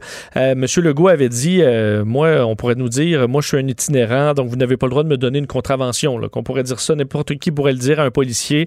Ça a été beaucoup critiqué par plusieurs personnes qui trouvaient que ça manquait de sensibilité euh, ou que ça ne, ça ne comprenait pas la réalité des itinérants. Valérie Plante aujourd'hui a dit qu'elle était déçue, qu'elle se désole de cette décision de François Legault euh, parce que le message que l'on doit envoyer à tout le monde, c'est d'éviter d'augmenter ce sentiment d'insécurité auprès des plus fragiles. C'est ce qu'elle a dit, euh, disant aussi qu'elle allait demander aux policiers de continuer à maintenir leur discernement et l'approche humaine et qu'elle allait... C'est ce que François Legault a dit aussi. là. Tout à fait. Et je pense que c'est ce qu'ils font aussi. continuer. Ben, c'est c'est ça. Parce que là, on a toute cette discussion-là parce qu'il y en a un qui est malencontreusement décédé, mais on ne sait pas exactement quel message il avait reçu et pourquoi, parce que les policiers n'en donnent pas de contravention aux itinérants. Il n'est pas décédé avec... Il n'y a, a pas eu de contravention, là. Non, Raphaël non. Landry. Il craignait, semble-t-il, la police. Mais en fait, on le sait pas. Il n'a pas témoigné à personne. de- Il y a une enquête en cours. Euh, mais, mais Valérie Plante a dit qu'elle allait maintenir la pression pour qu'il y ait un changement. D'ailleurs, elle est revenue sur le décès de Raphaël André, 51 ans, là, cet Inou retrouvé mort en fin de semaine. Elle a dit le fait qu'il soit décédé à l'extérieur dans une toilette montre la détresse de plusieurs personnes en situation d'itinérance. On doit prendre acte et toujours trouver plus de solutions. C'est ce qu'elle a dit aujourd'hui. Ouais. Parce que l'itinérance dans une ville, c'est, à Montréal, fait des années qu'on, tolère ça, qu'on laisse aller ça. Euh, cet été, là, pendant les pendant les mois, on les laissait dans une pendant les mois, on les laissait dans une tente le long de la rue Notre-Dame. La mairesse, ça se demandait pas, ouais, quand il va faire froid, je vais avoir un problème? Peut-être qu'il aurait fallu prévoir des refuges. Parce que lui, a l'air que ce monsieur-là, il était dans ces refuges-là, il était dans ces tentes-là tout l'été. Mais on aurait-tu pu prévoir que quand il allait faire froid, les tentes, ça marcherait plus? Et euh, la question sur, encore là, euh, si- si- si tu les exemptes, quels sont, ça aussi sera pas clair. Si, si quelqu'un me dit que c'est clair pour un policier qui est itinérant ou qui ne l'est pas, ben sur quels critères, donc, le policier, alors que quelqu'un lui dit, ben moi, je suis un itinérant, tu dis non. Sur quels critères tu dis, ben toi, non, ou c'est quoi parce que tu es trop propre, t'as l'air, t'as pas l'air d'un itinérant, ou euh, comment tu juges ça? Moi, je trouve ça simple de dire, ben monsieur Legault, il en ça, il connaît pas la réalité des itinérants, OK, mais comment le policier, lui, doit vérifier qu'une personne n'est pas dans la rue, pour vrai. Euh, plutôt qu'y aller de son jugement et de faire confiance là-dessus au jugement du, du policier. Bon, euh, pendant qu'on se préparait cet avant-midi, les, derniers, les derniers éléments préparatifs de la de l'assermentation, euh, l'actualité internationale qui a été marquée par une explosion. À un certain moment, on se demande toujours est-ce qu'il y a un acte terroriste? Euh, ça semble pas du tout être le cas.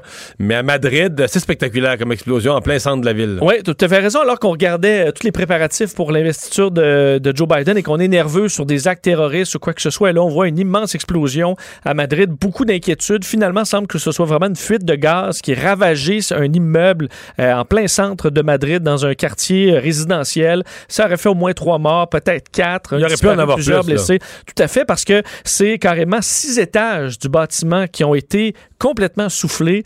Euh, si vous avez vu les images là, des débris sur une bonne distance, euh, donc les policiers, évidemment, pompiers se sont présentés en grand nombre, ont dégagé certaines personnes qui étaient coincées dans les débris. D'ailleurs, le bilan qui pourrait peut-être, on cherche, on cherche une victime supplémentaire possiblement. Alors quand même pas un bilan. Ben, c'est- tragique, là, trois ou quatre morts. Mais sur non, mais quand tu vois les tu images, dis, ouais, ouais. Tu, pourrais, tu pourrais sur le coup penser qu'il y a eu plus de morts que ça dans un édifice habité. Là. et qui jouxte une résidence pour personnes âgées aussi, proche d'un établissement scolaire. Alors, ça aurait pu être euh, pire, mais c'est une tragédie qui tou- tou- touche Madrid aujourd'hui. Merci. Le remède à la désinformation. Mario Dumont et Vincent Dessureau. Cube Radio. Il a suivi tout le mandat de Donald Trump. Il a écrit sur le mandat de Donald Trump et sur la fin de mandat de Donald Trump. Euh, Normand Lester, euh, blogueur au Journal de Montréal, animateur du balado. Normand Lester raconte. Salut! Salut! Des réflexions sur ce qui s'est passé aujourd'hui. Commençons par le nouveau président, Joe Biden. Tu retiens quoi? Ben, moi, je retiens, avez entendu euh, ses discours euh, qu'il a prononcés. Il en a prononcé au, moins trois, dont un euh, principal, là, euh, donc axé sur l'unité, la diversité. Hein. C'est l'image que projetait sa cérémonie d'investiture. La démocratie a triomphé aux États-Unis de peine et de misère, de justesse, mais elle a triomphé. Disons-le, le pays l'a échappé belle et nous aussi, on l'a échappé belle pour l'instant. Vous avez entendu Trump ce matin, là, juste avant de monter à bord d'Air Force One pour s'en aller en Floride, il a fait un, petit laïus et il a dit nous reviendrons d'une manière ou d'une autre. Ça veut dire qu'on n'en a pas fini avec lui et sa secte d'Urlu-Berlu. Parce que. hein, il Mais ça veut dire qu'il le sait pas en même temps. Moi, je sais pas, j'ai- aussi vu ça comme une formule, là, tu sais, pour garder toutes les portes ouvertes. Mais du gars qui sait pas trop ce qui s'en va avec ça. Est-ce que lui ou ses enfants viendront en politique un jour? Est-ce qu'il pourrait fonder un nouveau média? Euh, je je- je l'ai écouté, puis je l'ai réécouté après en, en clip aux nouvelles. Puis j'ai fini par conclure que c'est un gars qui sait pas, pour l'instant, qui sait pas où il s'en va. Ben, c'est sûr qu'il n'y a pas un plan précis et déterminé, mais c'est pas un gars là qui veut euh, se passer le reste de sa vie à jouer au golf euh, en Floride.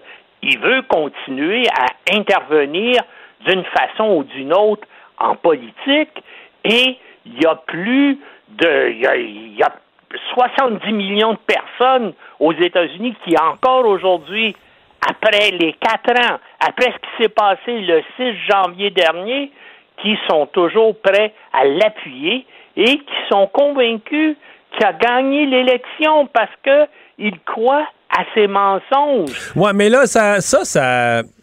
On, en parlait plus tôt dans l'émission au niveau de toutes les théories de complot. Il y a des gens qui pensaient encore en se levant ce matin qu'à midi, là, ça arriverait pas, que Joe Biden serait pas assermenté. Il y en a qui croyaient que l'armée allait se revirer contre Biden, euh, que, que Trump, il restait une carte dans sa manche. Et là, ben, les gens ont vu les événements, puis Trump est rentré penaud en Floride, et puis Joe Biden a été, comme prévu, assermenté très calmement dans une procédure tout à fait normale. Euh, Il y a des gens quand même qui commencent à déchanter, c'est-à-dire qu'ils se disent, ouais, là, Trump ou les, les réseaux euh, sociaux de Trump ou les complotistes pro-Trump nous ont menti, nous ont monté un bateau, puis il n'y a rien de ça qui est arrivé aujourd'hui. Tout s'est déroulé bien tranquille, puis il n'y a rien qui est arrivé. Trump est rentré dans ses terres euh, penaud. Oui, mais quel soulagement hein, d'écouter un homme sensé, réfléchi, posément s'adresser à la nation américaine sans utiliser de superlatifs pompeux, euh, sans qu'on on se mette à compter dès le début du discours le nombre de mensonges qu'il va euh, euh, prononcer. Non, la vérité et la raison sont de retour à la Maison Blanche et puis euh, donc Biden, vous, hein, il l'a dit, la démocratie a prévalu. Hein, il, a, euh, il a dit ça dans son discours là, après avoir prêté euh, euh, euh, serment.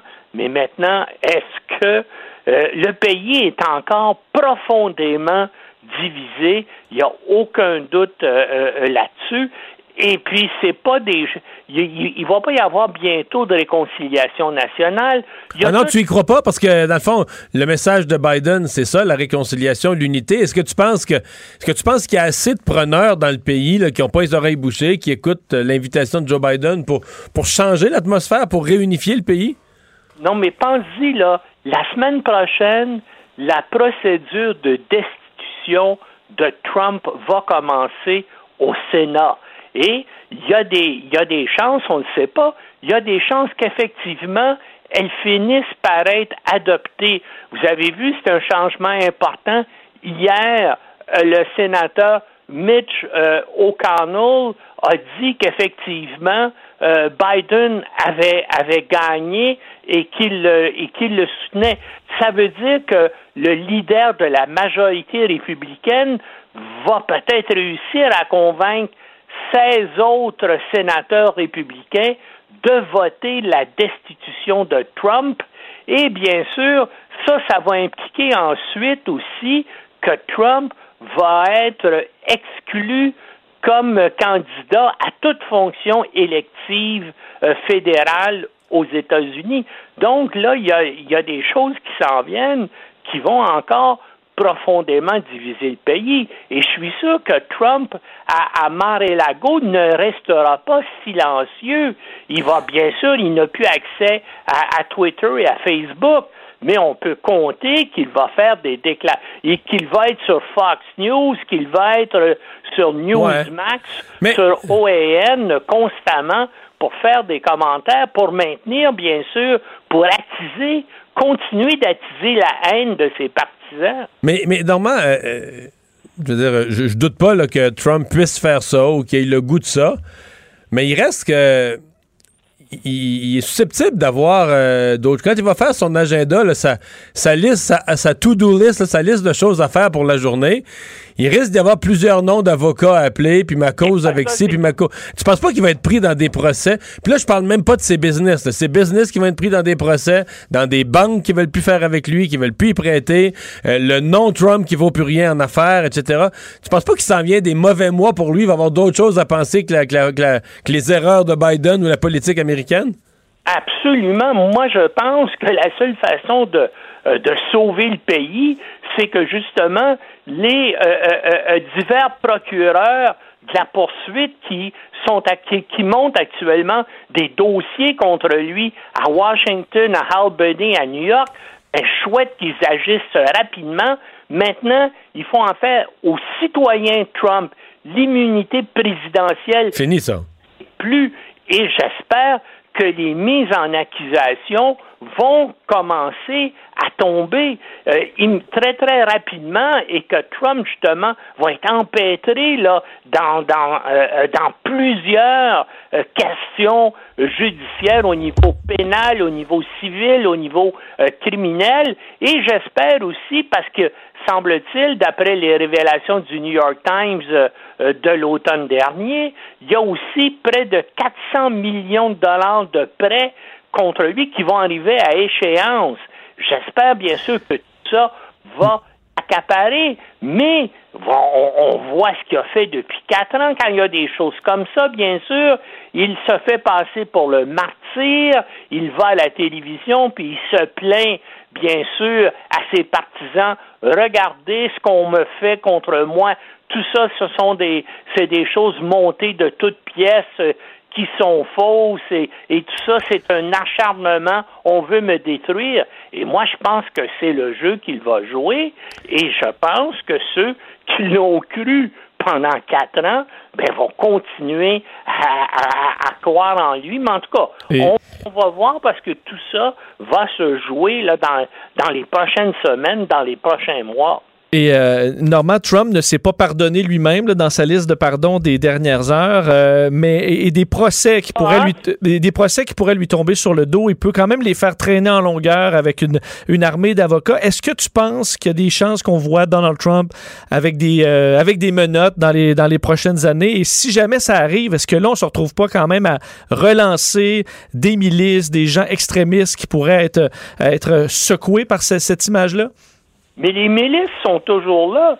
Il y a des milices armées, organisées, qui existent dans 44 États américains actuellement, et c'est légal. Les gens, dans la plupart des États américains, toi, moi, on a le droit de se promener en tenue de combat avec un fusil d'assaut AR-16 euh, complètement chargé à chargeur de 40 balles, et c'est légal. C'est- un, c'est c'est ridicule. Il n'y a aucun autre pays de la planète où ça peut se passer comme ça, mais ça se passe aux États-Unis. Et puis tout ça, ben ça s'apaisera pas. Euh, les, ces gens-là, là, tout à coup, euh, euh, ne connaîtront pas la vérité. Tout d'un coup, vont dire, ben voilà, jusqu'à maintenant, je me suis trompé pendant toutes ces années. Euh, Trump est un menteur, c'est un fraudeur, c'est une crapule. Non, Euh, les gens comme ça, c'est une religion, hein. C'est une secte à caractère religieux maintenant. Mais penses-tu que Trump a des, a des chances d'être arrêté, euh, Normand? Moi, je pense que oui. Je pense que je, je pense et je l'espère parce que bon, on, a vu tout ce qu'on on a raconté là. Toute, euh, toute sa vie, c'est un gars qui a essayé de frauder le fisc. C'est un gars qui a essayé, bien sûr, de s'engager dans toutes sortes d'opérations illégales, d'utiliser des fondations soi-disant caritatives à des fins personnelles. Moi, et puis là, on, le sait, il y en a plus que 10 enquêtes de caractère pénal ou criminel qui sont engagés contre lui. Je ne peux pas croire qu'il n'y a pas au moins une de ces enquêtes-là qui va aboutir à des, à des accusations. Et je pense qu'il y a beaucoup de gens, euh, bien sûr, Trump s'est fait un grand nombre d'ennemis. Ouais. Il y a des gens qui se disent aussi, et il faut qu'un jour les crapules aillent en prison. Ben écoute, on se le dit ici même au Québec. Regarde, depuis 15 ans, là, ou, ou plus particulièrement, disons, depuis 8 ans, le nombre de causes qui va nulle part parce que ce sont des politiciens influents qui ont des amis riches et influents qui sont sous accusation. Merci, c'était vraiment délicieux. Vous reviendrez, là. Ah oui, vraiment, bye. vraiment bon. Merci. Faites attention à Ah oui. OK, salut, à la prochaine. Votre auto, c'est un espace où vous pouvez être vous-même. Hey, c'était pas mangeable comme repas. Elle mérite d'être bien protégée et vous méritez d'être bien accompagné. Trouvez la protection la mieux adaptée à votre auto avec Desjardins Assurance et obtenez une soumission en quelques clics sur desjardins.com.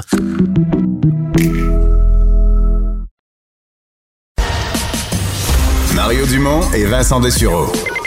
Joignez-vous à la discussion. Appelez ou textez le 187 Cube Radio 1877 827 2346.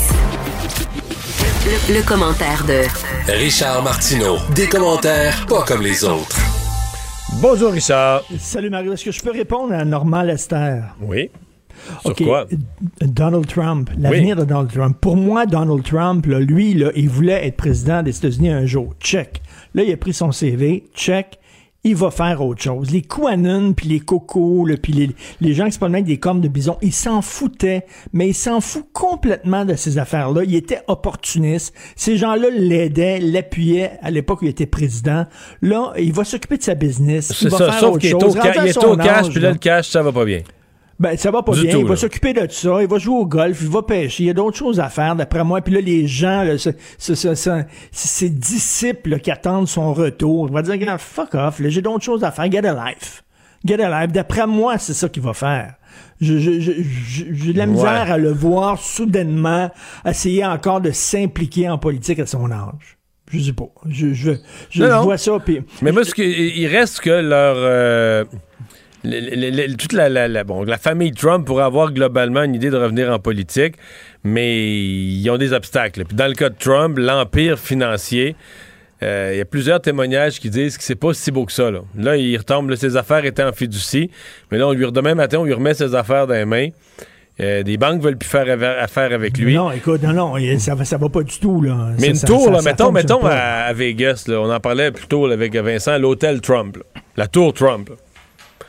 Le, le nom Trump, là, il y a- il y, a 10 ans, ça attirait. là. Ça attirait le monde. ça- En fait, il y a même des hôtels qui appartenaient pas à lui ou des tours d'habitation qui appartenaient pas à lui. Les gens payaient pour s'appeler Trump. Tu comprends? Toi, tu te construisais une tour d'habitation, là? mais c'est vrai, c'est vrai, Richard. Tu payais pour l'appeler Trump, mais elle était pas Donald Trump, mais tu payais pour le droit de mettre le nom Trump parce que ça faisait Mm. plus glamour, plus, tu sais, en, tu ville, c'est pas une petite tour ordina- ordinaire, c'est Tu la pouvais Trump. acheter le nom Trump. Tu Oui, comme une oui. filiale, là, une Ben oui, ben franchise. Une ben, ta, tour, ta tour, elle s'appelait la Trump Tower dans ta ville. OK. Mais là, est-ce que tu penses qu'il y a bien du monde qui vont vouloir acheter le nom Trump demain matin? Ben non, il va s'occuper de sa business, il va essayer de remonter ça, puis il y a, il y a d'autres choses à faire. Et le président, il l'a fait, check, il va pouvoir tout le temps dire ça. J'ai été président des États-Unis, puis d'après moi, je ne vois pas le retour de, de, de Donald crois pas à Trump. ça? Moi, moi, j'ai hâte que les Américains, euh, à un moment donné, voient leur pays comme étant juste un pays. Tu comprends? Je regardais la sermentation. C'est comme si on était passé de l'enfer au paradis. Comme si, sous Trump, c'était l'enfer. Ce n'était pas l'enfer. L'Iran, c'est l'enfer. La Chine, pour les minorités, c'est l'enfer. Les États-Unis, euh, ça fonctionnait pas très bien, mais c'est pas l'enfer sous Trump. Et là, soudainement, le sauveur est arrivé. Je regardais CNN. C'était vraiment the second coming of Christ, là. Je veux dire, vraiment, c'était comme s'il était descendu du ciel, Joe Mais il y a un Biden. bout là-dedans qui est de Et la là, politique, là. soudainement, là, de- ça va devenir un paradis tout rose, tous les gens vont s'embrasser, tout ça. C'est rien qu'un pays comme les Ils peuvent-tu rien que gérer un pays et pas avoir une mission? Euh, ils sont pas, ils sont pas devenus sur Terre Ouais. pour une mission divine, les Américains. C'est un pays, puis ils ont besoin d'un bon gouvernant, mais qui est pas un sauveur et qui est pas un diable et tout ça.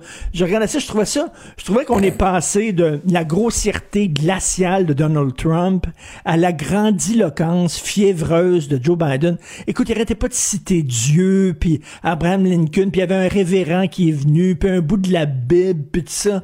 C'était grandiloquent. Et c'était les démocrates, comme ils peuvent me taper ses nerfs, c'est-à-dire, nous, on est les gardiens de la morale, on est, on est arrivé, on est, on est, on est revenu au pouvoir, tout va être correct parce que nous autres, on est mis sur terre, les démocrates, pour, tu sais, on est vraiment, on a le, le monopole de la, de la, de, de- des bonnes valeurs et ah, my God. Autant Trump me, tapait ses nerfs, je l'aimais pas. Mais je regardais tout le cirque autour de Biden, puis je dis, j'espère qu'ils vont comprendre quelque chose des démocrates, parce que c'est exactement ça que certains Américains n'aiment pas. Le genre, on a le monopole de la vertu. Nous représentons la vertu. Tout ils sont pas pour dire, ouais, on est correct, mais à moitié, là, non plus, dans un discours. là. Non, mais je sais bien, mais tu sais, c'était, on dirait que c'était un preacher qui parlait, là, vraiment, là, tu sais. Puis quand il a dit, par contre, dans son discours, il a dit, je vous entends. Ah, il parlait à Joe Sixpack, là. Je vous entends, vous vous couchez le soir, vous regardez le plafond, vous vous demandez est-ce que je vais être capable de payer mon hypothèque. Je le comprends. Je comprends vos craintes, je comprends vos peurs. Maintenant, on va vous écouter. Euh, I get it. Il a dit, ben j'espère que les démocrates vont commencer à écouter le monde parce que les démocrates, ils parlaient à la côte ouest, à la côte est et tout ce qu'il y avait entre les deux, ils s'en sacraient totalement. Et là, il étant une des priorités de Biden, c'est de parler à Joe Sixpack parce que s'il pense que euh, Trump, euh, le Trumpisme est mort, le, Trump, le Trumpisme n'était pas la maladie, c'était le symptôme le symptôme de, de, de- des Américains qui se sentaient euh, abandonnés par un parti. Et j'espère qu'ils ont pr- compris le message, parce que s'ils n'ont pas compris le message, là, ça va revenir en pleine face. là. Et je trouvais qu'il y avait un côté très preacher dans Biden, puis tout ça. Mais c'est sûr que la religion, euh, dans ces cérémonies-là, là. on n'a pas ça chez nous. Là, Eh, parce que les grandes God. prières, ça, il y a ça quand même à toutes les investitures. Là. Mais nous, c'est la religion. Oui. Au Canada, maintenant, c'est. Oui, c'est la religion quand même, c'est la religion autochtone. Tous les symboles religieux, oui, tout oui, ça, c'est oui. les religions autochtones. C'est juste, c'est plus la. C'est vrai qu'il y a des cérémonies. euh, Totalement religieuses. Le, le c'est tout autochtone. paix, 100%. puis la fumée, la boucane, tout 100%. ça, ben oui. 100%. Tout à 100%. fait. C'est vrai. Euh, Richard, tu te... en fait, tu parles de diversité, mais diversité pour tous.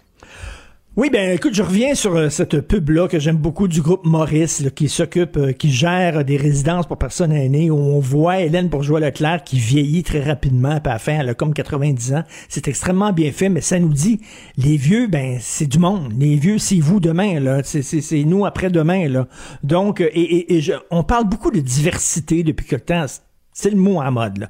Il faut plus de noirs à TV pour que les noirs se reconnaissent lorsqu'ils regardent la télévision. Il faut plus de transgenres à TV pour que les transgenres se reconnaissent quand ils regardent la télévision. Mais qu'est-ce que s'il y a un groupe qui se reconnaît pas quand ils regardent la TV, c'est bien les vieux. Ils sont où les vieux à TV? Ils sont nulle part. Pourtant, regarde les publicités qu'il y a la télévision. La colle à dentier, des appareils auditifs, des machines pour masser les pieds, des bains avec des bancs. C'est- non, mais c'est ça, là. C'est ça, c'est tout. Pourquoi il y a ces publicités-là à TV? Parce que c'est les vieux qui regardent la télévision. Les jeunes, ils sont pas devant la télé. Les vieux regardent la télé. Quand c'est le temps de leur vendre des bébelles, on s'adresse à eux. Mais quand c'est le temps, pourquoi il n'y a pas d'émission? Une émission. Avant, il y avait, il y a, je sais pas si ça s'appelait comment, il y a Plein de Soleil, Roger Joubert qui jouait du piano, il y avait Tex Lecor, tout ça. Tu sais, je parlais à Joël Denis, euh, à mon émission Cube Radio la semaine dernière. Super en forme, 80 ans, 84 ans. Il me dit, je bande encore. Me dit ça, en ondes. Je bande encore, puis euh, tantôt ma blonde, elle m'attend dans le lit, puis elle le regardera pas. C'est ça qu'il me dit dans mon entrevue. Mais bref, pourquoi il n'y a pas une émission de temps en temps avec des artistes avec qui ils ont grandi? Shirley Theroux qui chante encore, puis tout ça. Les vieux seraient contents. Ma mère qui est en résidence, qui regarde la télévision tout le temps, OK? Toujours, là, elle est tout le temps ouverte. Elle serait contente de voir les artistes avec qui ils... Mais ça, cette diversité-là, on s'en fout. T'entends jamais parler de il faut que ces gens-là se reconnaissent à la télévision. Non. Faut que, faut que les personnes racisées se reconnaissent. Faut que les transgenres, faut que les jeunes, faut que les jeunes cool, à la mode, puissent se reconnaître dans la télévision. Mais ceux qui regardent tout le temps, il n'y a rien pour eux autres. Alors, je, je pense, je, je trouve qu'il y avait une bonne réflexion à faire que les vieux, c'est pas un amas de cellules qui attendent de crever, là. Les vieux, c'est des gens. Puis d'ailleurs, chaque fois qu'on parle des vieux, c'est tout le temps des documentaires où tu vois en chaise haute avec une bavette en train de baver, puis tout ça, les vieux qui ont l'Alzheimer, les vieux maltraités. Il y en a plein de vieux qui ont du fun dans la vie. C'est super trippant. J'avais un cousin qui travaillait dans une résidence pour personnes âgées. Il était choqué. Il s'abaisait là-dedans, ça avait aucun bon sens. Ça passait d'une chambre à l'autre, lui, il en revenait pas. Lui, il avait appris ça, là, il dit, tabouère, m'a dit de quoi, ça soigne là-dedans. Fait que, mais tu sais, on les voit pas, ces vieux-là, en forme, qui, qui sortent avec leurs petits-enfants, qui font des activités, tout ça, non.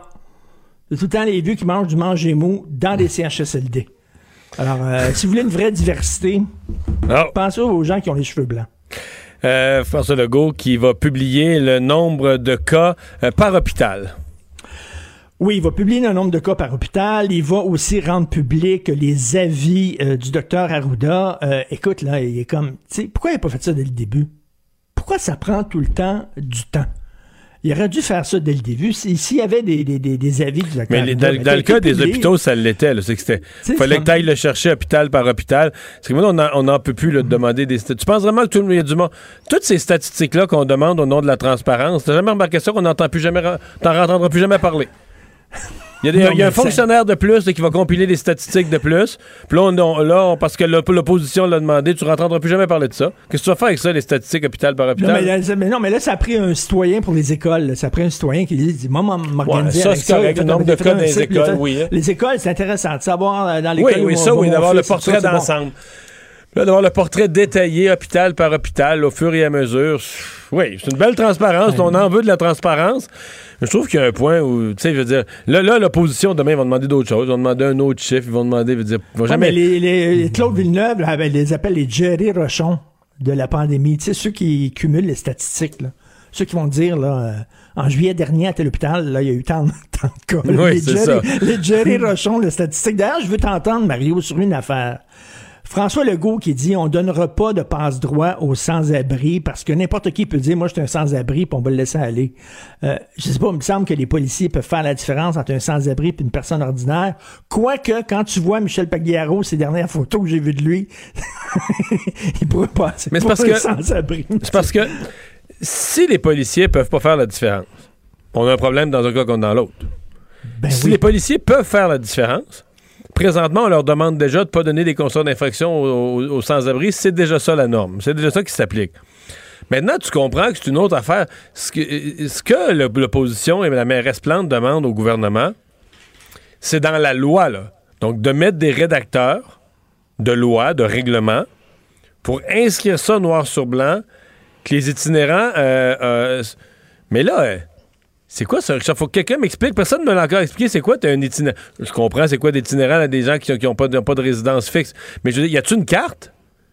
Tu reçois-tu une carte de. de- de- En même, temps, en même temps, il y a différentes sortes d'itinérants. Ben faut oui. le dire, là, faut le dire. Il y a des jeunes gens qui quittent la maison, qui retournent, ils quittent, ils quittent leurs parents, ils peuvent y retourner, tout ça. Non, non, il y a des jeunes aussi, c'était un trip. Faut le dire, là, c'est pas tous, là, mais il y en a, ils font un trip, ils sont un peu, ils sont marginaux, c'est des gens marginaux. Fait, fait tu comprends mon point, c'est de dire comment, comment, le gouvernement, comment le gouvernement rédige Toi, ça. t'es un vrai itinérant, toi, t'es pas un vrai itinérant, toi, t'es quelqu'un qui a des, ma- des, des problèmes de santé mentale, toi. Il y en a aussi des itinérants, tu sais, parce qu'il y en a qui veulent rien savoir des refuges, là. Puis même s'il y avait des places dans des refuges, ils veulent pas y aller. Parce qu'ils ont un côté sauvage, puis ils veulent être dans la rue, même s'ils ont froid, puis tout ça. C'est complexe, le phénomène de l'itinérance. Effectivement, c'est pas évident. Mais comme tu dis, oui, c'est facile de reconnaître un itinérant, mais peut-être, est-ce que tu es un vrai itinérant ou tu es quelqu'un qui a une Ben, maison c'est-à-dire que moi, va de laisser le bon jugement- Des fois, des, des fois, il crache chez ses chums. Ouais. Un jeune itinérant, peut-être, il, il va des fois dormir sur le sofa de ses chums, puis s'il l'a, ben, il peut contaminer ses chums, puis tout ça. Effectivement, c'est pas évident. Mais moi, laisser le bon jugement aux, aux policiers, j'ai pas de problème. Mais de changer la loi pour inscrire comme une catégorie de gens à laquelle il y aurait une seule catégorie de gens pour lesquels la loi s'applique pas. Puis c'est les itinérants, puis comment tu les définis? Je trouve que l'opposition demande quelque chose de quasiment impossible, tu sais, qui fait que euh, Oui, mais, mais la réponse de Legault était peut-être pas la bonne réponse à apporter en disant, ben là, quelqu'un va dire, moi, je suis itinérant, je vis dans la rue. C'est pas vrai? une réponse un petit peu. Ben, penses-tu vraiment des gens vont dire, oh, oui, Oui. je, je suis un itinérant, moi? Oui. Plusieurs. Mais là, plein, plein, plein de fins finaux, à Montréal, entre autres, qui font Mais ils sont arrêter. niaiseux parce qu'écoute, là, tu, tu regardes, tu dis donne-moi, donne-moi, donne-moi, ton, ton permis de conduire. Mais j'en ai pas, je suis J'en ai pas, je suis itinérant. J'ai pas de, pas de porte-monnaie, je suis Mais itinérant. comme ceux qui disaient qu'il y avait des conditions médicales, qu'ils ne pouvaient pas porter le masque, puis j'ai ci, j'ai ça, ça a été un jeu, euh, un jeu avec les Tout le monde policiers était au début. asthmatique. Là. Ils disaient Ah tous ouais. qu'ils étaient asthmatiques, ils ne pas porter le masque. C'est chaque fois que tu donnes des raisons aux gens, ils te la sortent. Bon, anyway. On a dépassé notre temps. Salut Richard, à demain. Salut, à demain. Le remède à la désinformation. Mario Dumont et Vincent Dessureau. Cube Radio. Le, le commentaire de Emmanuel Latraverse. Des analyses politiques pas comme les autres. Bonjour Emmanuel. Bonjour. Bon, ça, on est déjà rendu à se demander qu'est-ce qui sera au programme de la première rencontre entre Justin Trudeau et euh, Joe Biden. oui. On va Euh, vite, nous autres, en actualité. Là. Oui, c'est ça, on est vite, nous autres. Euh, c'est sûr que ce qui est, ce qui est intéressant, c'est que, bon, on attend là, la confirmation sur l'annulation de Keystone, etc. Mais je pense qu'il faut regarder les relations Canada et États-Unis sous un angle différent entre les deux euh, entre les deux pays et euh, on peut un peu retourner à la première rencontre entre Justin Trudeau puis Barack Obama pour nous guider aussi sur les enjeux sur lesquels les deux administrations étaient d'accord. Et si on regarde l'élan environnemental que prendra la, la présidence Biden, euh, ce serait intéressant de voir si justement le Canada va essayer de pousser pour retourner à cette approche d'une approche climatique continentale, par exemple, sur la question des enjeux climatiques, parce que ça a toujours été un gros frein pour le Canada, l'argument qu'on avançait qu'on ne Mhm. pouvait pas aller trop vite parce que ça désavantagerait notre secteur pétrolier, notre secteur gazier en termes de réglementation. Euh, il y avait eu un accord de signer à, à l'époque sur cet enjeu-là entre les deux administrations qui a été jeté aux poubelles par la suite, sans surprise, par l'administration Trump. Donc, il y, a, il y a plusieurs filons, moi, je pense, où le Canada va être capable de tirer profit de la nouvelle administration à Washington, au-delà des litiges évidents comme le bois d'œuvre, comme les produits laitiers, comme les pipelines. Hmm. Et euh, est-ce que. ben, Parce que dans, le fond, euh, ça donne un peu l'impression que le premier dossier à l'ordre du jour, Kickstone XL, c'est celui sur lequel on a zéro chance. Là, les autres dossiers, tout est, tout est, peut être malléable, les, Buy America, les ci, les ça. Est-ce que euh, comment on joue ça si on est Justin Trudeau? Est-ce qu'on on va tout de suite donner un coup, comme on dit, un- au, ba- au baseball? Est-ce qu'on va tout de suite donner un swing dans le vide sur un premier dossier où on n'a aucune chance? Comment on joue celui-là par rapport aux autres? Mais celui-là, il est difficile à jouer parce que les deux gouvernements agissent pour des raisons purement domestiques. Euh, monsieur, euh, tu sais, quand même, une des priorités de Monsieur Biden, c'est quand même de réussir. on parle de maintenir, refaire l'unité des, de l'Amérique, mettre fin aux divisions. Euh, c'est bien beau, mais plus proche de lui, là, lui, une coalition hyper diversifiée derrière lui au Parti démocrate.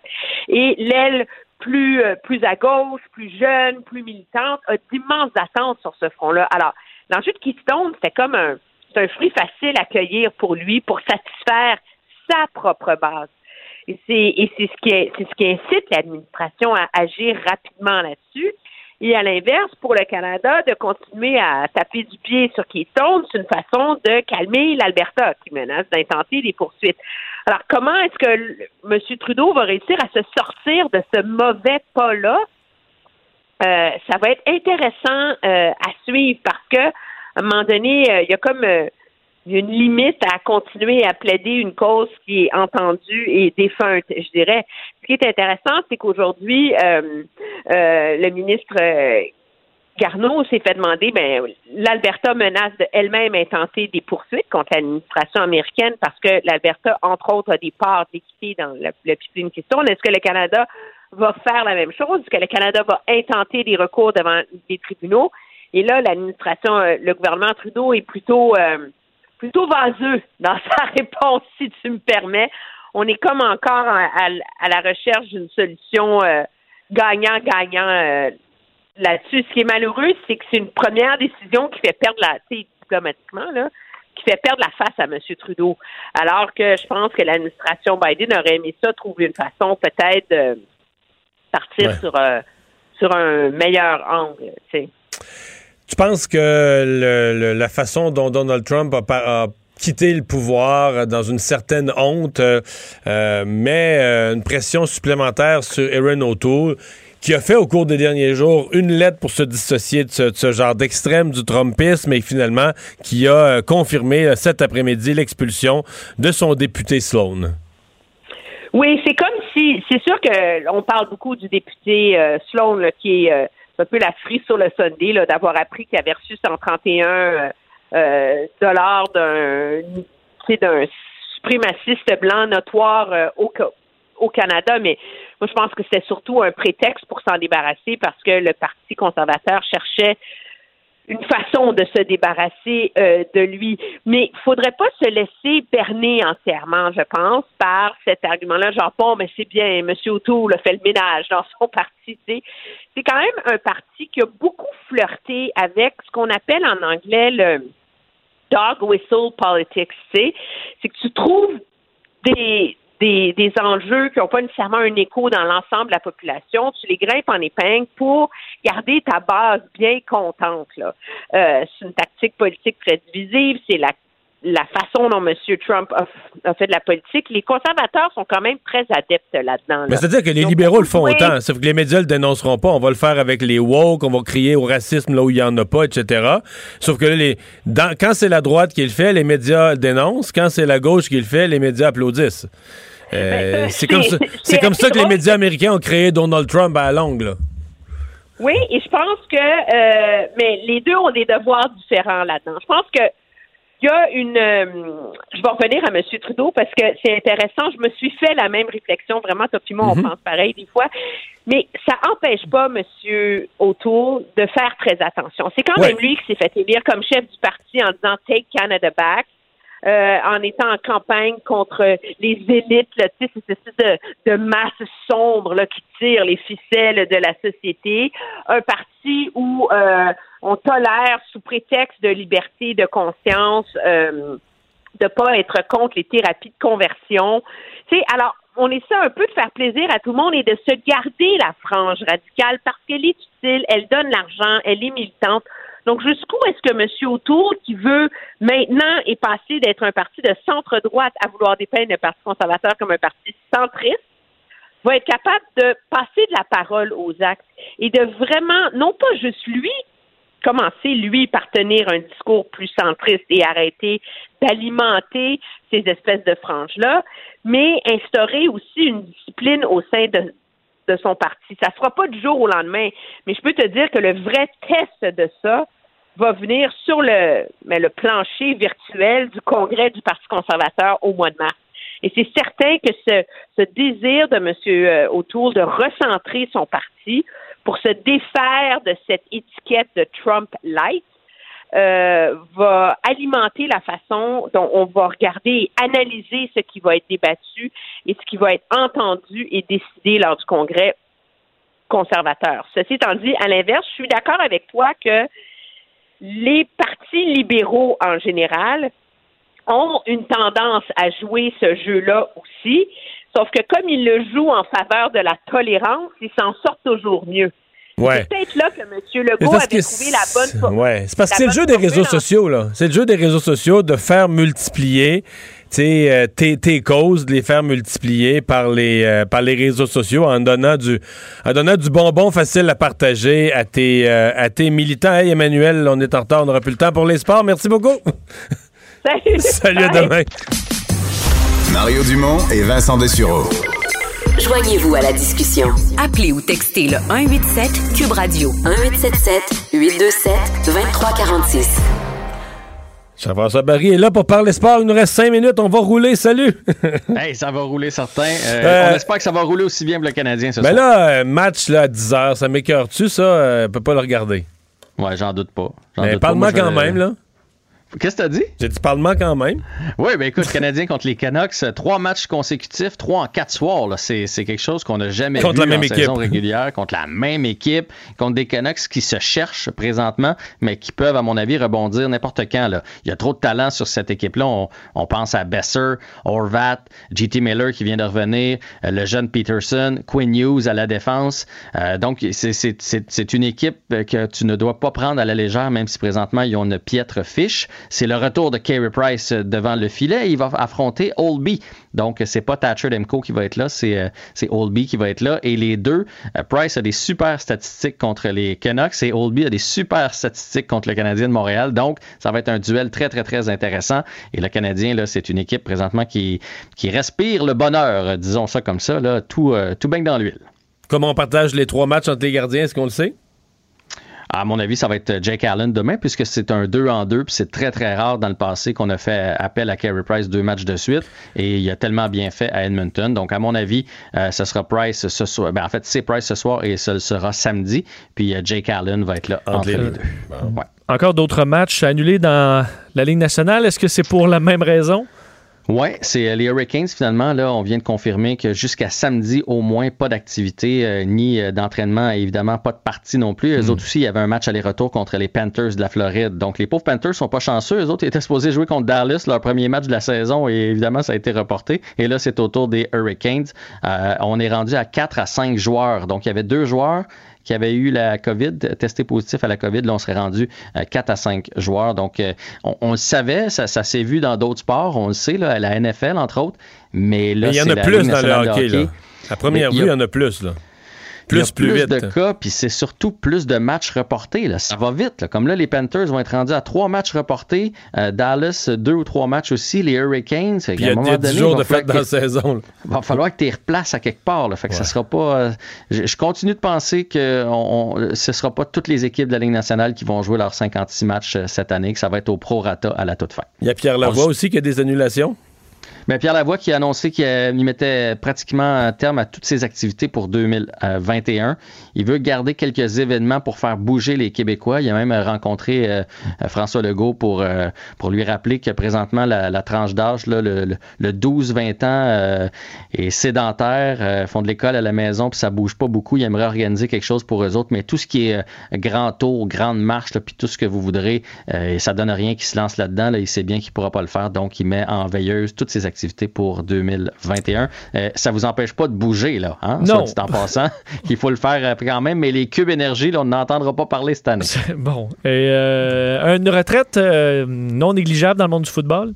Oui, Philip Rivers qui, euh, qui a annoncé sa retraite à l'âge de 39 ans. Euh, c'est passé un peu dans l'oubli avec ce qui se passe du côté des États-Unis, mais euh, quand même, euh, tout un corps arrière. Il était avec les Chargers pendant 16 ans, les Colts par la suite. 244 matchs dans la NFL, 421 passes de toucher. Donc, il C'est un grand quart, mais il n'a jamais gagné. Il Les Chargers, une coupe d'années, avaient, mais il manquait. Quand, il y avait la- l'attaque qu'il fallait, il n'y avait pas la défensive. Il n'y a jamais eu autour de lui, Philip Rivers, tous les, tous les éléments, je pense. Et parlant de carrière qui peut amener son équipe à la victoire, Oui, ben Pat Mahomes était de l'entraînement aujourd'hui parce qu'on suit ça évidemment avec beaucoup d'intérêt puisqu'il y a le match en fin de semaine, il reste quatre équipes, donc deux demi-finales euh, au football, le match, en- le match entre les Chiefs et les Bills. On va s'entendre que si Pat Mahomes n'est pas là, euh, euh, j'imagine que tu mets les Bills toi aussi euh, favoris. Il était de l'entraînement j'ai pas encore pris ma décision si je mets aussi les Bills favoris, avec, même avec Pat Mahomes. Bon, imagine. Mais si on veut une chance pour les, les Chiefs, ça prend Pat Mahomes. Il était de l'entraînement aujourd'hui. Il a pris toutes les routines, tous les jeux à l'attaque, euh, mais il suit le protocole. Donc, ça ne ça veut pas dire qu'il va être là dimanche. La décision euh, va se poursuivre dans les euh, prochaines journées. Mais pour le spectacle de football, je pense que tout le monde voudrait l'avoir sur le terrain. Hey, merci beaucoup, Jean-François. Salut, à demain. Salut, à demain. On va s'arrêter. Je parle avec Pierre Bruno dans un instant. Mario Dumont, un vent d'air frais. Pas étonnant que la politique soit sa deuxième nature. Vous écoutez Mario Dumont et Vincent Dessureau. Cube Radio. Cube Radio. En direct à LCN. 7h27, on retrouve Mario Dumont dans les studios de Cube Radio. Mario, on a passé la journée ensemble. Ça a été une assermentation euh, dans des conditions euh, tout à fait différente de ce qu'on a vu auparavant. Mais juste avant, euh, je viens de voir euh, cette dépêche qui vient de sortir. Donald Trump qui a laissé un mot au président Biden. Et le président Biden dit simplement, c'est un mot très aimable, une lettre très aimable. Il va pas voulu aller plus loin, soulignant que c'était du domaine privé. Alors peut-être qu'un jour, on saura ce que Donald Trump a dit à Joe Biden, qui arrive, euh, il faut le dire quand même, là, avec euh, des défis importants, dont celui euh, de la pandémie d'abord et avant tout. Oui, tout à fait. D'abord, c'était une journée de cérémonie, je trouve, bien réussie euh, dans l'ensemble. Euh, Bon, il n'y a pas de public, donc il manque cette dimension. Euh, ceci dit, euh, les discours de M. Biden, on s'y attendait, mais le message est vraiment quasiment unidimensionnel sur le besoin de réconcilier les États-Unis, de revenir à c'est quelque chose d'un peu plus paisible, donc des discours d'apaisement, euh, bien, bien senti euh, par ailleurs. Bon, effectivement, c'est une chose. On comprend que M. Biden veut travailler sur l'atmosphère dans le pays, sur l'espèce de climat de, de haine qui règne, de méfiance qui règne, mais il va devoir travailler. Les États-Unis, malgré tout, sont un pays de résultats. C'est un pays de business puis de résultats. Il faut que ça marche. Et donc, euh, la pandémie, l'emploi, plusieurs gros, gros, gros défis qui l'attendent dans l'immédiat. Pour ce qui est de la pandémie, faut quand même dire qu'on parle de retour, d'un paquet d'affaires qui vont retourner à, leur- à la normalité après Trump. Il n'y a probablement pas rien de plus anormal que ce qu'on a vécu au cours des dernières semaines. La pandémie, cette semaine, d'ici, d'ici vendredi, va devenir, euh, dépasser la Deuxième Guerre mondiale au rang du nombre de décès pour les États-Unis. Va devenir le troisième événement le plus meurtrier après la guerre de sécession et la grippe espagnole. Alors, comment imaginer qu'une pareille tragédie, 400 000 morts et plus maintenant aux États-Unis, que le président n'en parlait jamais? Dire, en France, au Royaume-Uni, en Belgique, tout le tour de, au Canada, dans tous les pays du monde, les chefs de gouvernement euh, annoncent des mesures, euh, aident l'économie, aident les gens de toutes sortes de manières. On, prend des mesures liées à la pandémie. Aux États-Unis, c'était comme un tabou. Le président parlait pas de ça, il faisait comme si ça n'existait pas. Euh, ben là, on va revenir à une normalité là-dessus. là. Le président Biden va travailler avec le docteur Fauci, avec les autorités de santé, euh, prendre les mesures qu'il faut, voir déjà commencer aujourd'hui, euh, pour aider autant l'économie, les écoles, tous les problèmes qui viennent avec la pandémie. Oui. Euh, Mario, euh, maintenant, on dit souvent le roi est mort, vive le roi. On peut pas dire ça dans le cas de Donald Trump parce qu'il n'entend pas se faire oublier rapidement. lui. Non, mais il dit qu'il va revenir sous une forme ou une autre, mais j'ai eu l'impression aussi du type qu'il n'y avait pas un plan précis, qu'il sait pas trop où il s'en va. Euh, c'est pas beau, là. Faut, faut le dire. Moi, je suis de ceux, je sais qu'il y en a qui disent non. Moi, je suis de ceux qui pensent encore que Donald Trump aurait pu quitter, pas dans la perfection, mais dans un certain honneur. C'est que s'il avait reconnu le résultat, félicité son adversaire, s'était conduit avec classe, avait profité des deux, trois dernières semaines depuis le jour de l'an pour marteler son bilan. Son bilan économique n'est pas si mauvais. Il n'a pas fait juste des mauvaises choses. Il aurait pu, mais là, la façon dont il s'est comporté, nier les résultats électoraux, perdre 60 fois devant un tribunal, continuer à dire qu'il y a eu fraude même si t'as pas de preuves. Ensuite de ça, ben là, encourager une insurrection qui a été épouvantable sur le Capitole. Ah, il finit vraiment dans la honte la plus complète. Aujourd'hui, c'était quasiment triste de le voir rentrer euh, en Floride avec les siens, mais tu sais, euh, les, les républicains eux-mêmes qui ne l'appuient pas. Sa petite cérémonie qu'il a faite à l'aéroport, même son vice-président n'est pas allé, personne n'est allé du Parti républicain. Tu sais, il est devenu un paria. Donc, euh, tu il peut bien faire le fanfaron encore un peu, mais tu dans les faits, il est isolé. Et sa priorité à court terme, là, il y a des enquêtes sur lui pour fraude, il y a des enquêtes pour, sur lui euh, pour fraude fiscale, pour l'impôt, il y a des enquêtes sur lui pour agression sexuelle. Euh, puis quand je dis pour fraude, c'est plus qu'une. Il y a l'impeachment, la plus court terme, le processus de destitution qui pourrait y enlever tous ses privilèges de- d'ex-président des États-Unis et l'empêcher de se représenter jamais. Et j'ai pas fini. Ses business, là, ça a l'air que ça va mal. Euh, il est criblé de dettes. Les banques veulent plus faire avec lui, faire affaire avec lui. Le nom Trump, ça vaut plus rien. Avant ça, les gens payaient pour mettre le nom Trump sur leur building. Là, les gens vont payer pour l'enlever. Fait que, tu sais, c'est des problèmes, là. Il y en a un puis un autre. Fait qu'il peut faire le fanfaron. Je vais revenir en politique et mettre mon grain de sel. Dans les faits, à mon avis, dans les prochains mois, il va avoir en masse à s'occuper avec ses propres affaires. Et il y a tout un travail de reconstruction de la formation politique pour les républicains. Oui, mais là, les républicains qui veulent reconstruire, qu'est-ce qu'ils faisaient aujourd'hui? Ils se faisaient voir dans une cérémonie protocolaire, essayant de montrer qu'ils sont pas un parti de théorie du complot, qu'ils sont un parti sérieux, euh, capable de travailler avec les autres, avec des points de vue différents. Il n'y a pas de doute qu'ils vont confronter sur Joe Biden, sur le fait qu'il dépense trop. Et c'est normal, c'est ça le débat public. Mais qu'ils vont rentrer dans une certaine dignité politique, puis ils vont pas... euh, le Trumpisme, pour plusieurs républicains, on met un X là-dessus. On va essayer d'aller chercher les électeurs de Trump en portant leurs préoccupations, des préoccupations de classe moyenne qui se sont oubliées, etc. Mais tu sais, les politiques du, du mensonge, puis de nier la réalité, d'insulter tout le monde, il y a toute une, une- une espèce de, de façon de faire la politique là, sur laquelle je pense qu'ils sont plusieurs à vouloir mettre un X en voyant où ça a amené. Ma- Merci beaucoup, Mario. On vous écoute demain, 10h sur LCA. Au revoir.